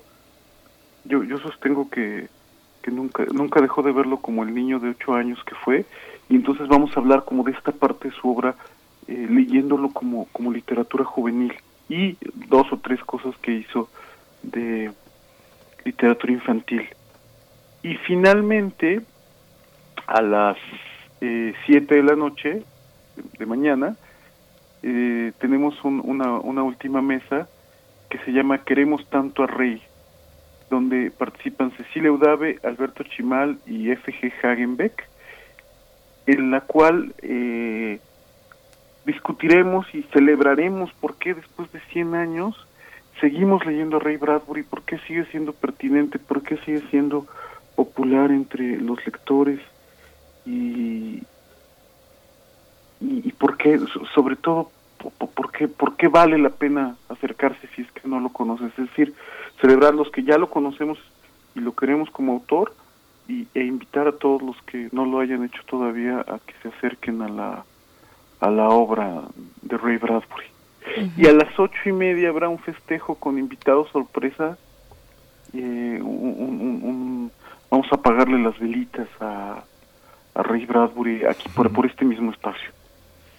Bev, qué, qué gusto esta invitación. Nos la vamos a pasar muy bien de la una de la tarde y hasta las 8.30 eh, con este festejo e invitado sorpresa. Y yo quiero preguntarte, Bev, a ti, así en lo personal, ¿cómo llegaste a, a Ray Bradbury? ¿Cómo fue ese, ese momento de descubrimiento? Decíamos muy en la mañana con Roberto Coria que algunos llegamos o llegaron a través de la pantalla, ya sea grande o chica, sobre todo con esta serie eh, televisiva de las crónicas marcianas, ¿no? Por ejemplo, o la película de Truffaut de Fahrenheit.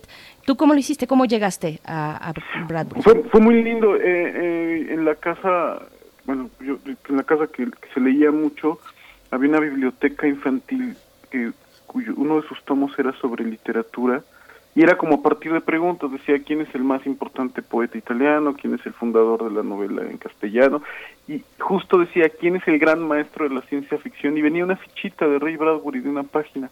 Así fue como supe que él, de su existencia, y, y bueno, eh, eh, en casa los niños leíamos cómics y llegaba un momento, desde, desde mi papá y de mis abuelos había sido así, como una especie de graduación al libro sin, sin, sin ilustraciones, al libro con, sin muñequitos.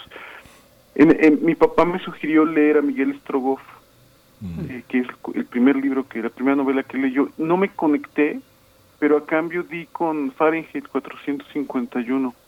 En retrospectiva creo que hubiera sido para mí más lindo haber empezado con Crónicas Marcianas, pero fue el primer libro que leí. Siempre me apuro a decir que no fue el primer libro que entendí porque es bastante complejo.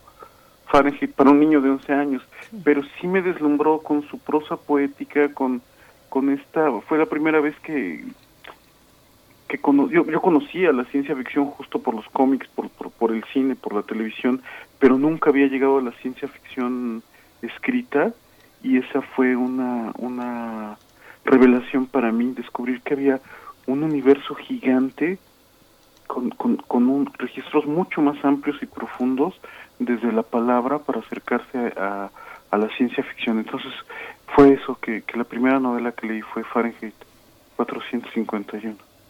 Sí, maravilloso. A mí me llevaron, me llevaron a verla eh, cuando estaba en la secundaria y fue una de las experiencias más importantes de mi vida. Sí, sí. Es que es, es, sumamente entrañable. Yo, me atrevo a decir que es como la música de, de, Mozart, que, que, de verdad no hay quien la escuche que no le guste, no hay quien se acerque a un cuento o a una novela de Bradbury que no encuentre algo luminoso en ella. Claro. Bien, pues ahí está, sí, ahí está la invitación, eh, queda hecha esta invitación a festejar los 100 años del nacimiento de Bradbury y, pues que sigamos compartiendo este mundo de fantasía que es no tan irreal, que de hecho tan distópico que es real y pues nos sigue hablando ahora y seguimos poniendo esa, esa cara de emoción y esos ojos de asombro, los mismos que tenía Bradbury. Te agradecemos mucho, Bev. A mí me gusta pensar, por ejemplo, cuando mm, Fahrenheit eh, eh, al final bueno, cuando está esta sociedad secreta que conserva en su memoria los libros y que ellos tienen los nombres de las obras que memorizan, a mí me gustaría preguntar a la audiencia, pues, ¿qué nombre de qué libro serían ustedes? ¿Cuál adoptarían para aprenderse de memoria? Pues ahí está, para que empecemos a darle un poquito de juego y de vuelo a este festejo de Bradbury. Muchísimas gracias, Beth. solo quiero agregar algo rapidísimo. Sí, adelante. Eh, lo, lo, tenemos catalogado como un escritor de ciencia ficción y creo que eso es muy limitante y es un error. Es un escritor y punto, y un escritor de buena literatura, conocido sobre todo por obras de ciencia ficción, pero invito a la gente a que se acerque. Son muy conocidas Crónicas Marcianas y Fahrenheit 451, pero es una obra muy vasta con un registro muy amplio en el que hay algo para todos los lectores. Sí. Pues muchas gracias, Bernardo Fernández, Bef. Te seguimos y seguiremos mañana todo este trabajo. Y por lo, por lo pronto, hoy también hay una actividad a las seis de la tarde, el Café Literario Universo de Letras, para hablar también y leer eh, a Ray Bradbury con Yosimar Meneses y Daniel Flores en el programa Islas de Lectura. Así que hay mucho que hacer. mucho, mucho por celebrar. Les agradezco mucho, muchas gracias. Gracias, Como siempre. Hasta luego. Hasta pronto, hasta pronto, Bef. Y también ayer el Colegio Nacional eh, hizo una charla, inauguró este festejo con científicos y científicas hablando de crónicas marcianas. En fin, ahí está la invitación, disfrútenla mucho. Nosotros nos despedimos con música, una complacencia musical para Miguel Ángel G. Mirán de Peter Gabriel. Don't Give Up es la canción con la que nos vamos. 958, Miguel Ángel, gracias. Nos vemos, nos vemos con este espacio de universo de letras de la UNAM y nos escuchamos el próximo lunes.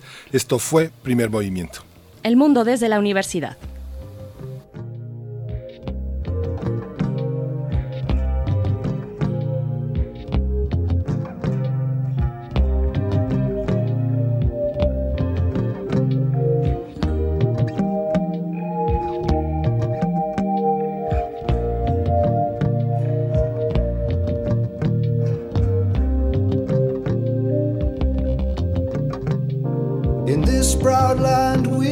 Strong. We were wanted all along. I was taught to fight, taught to win. I never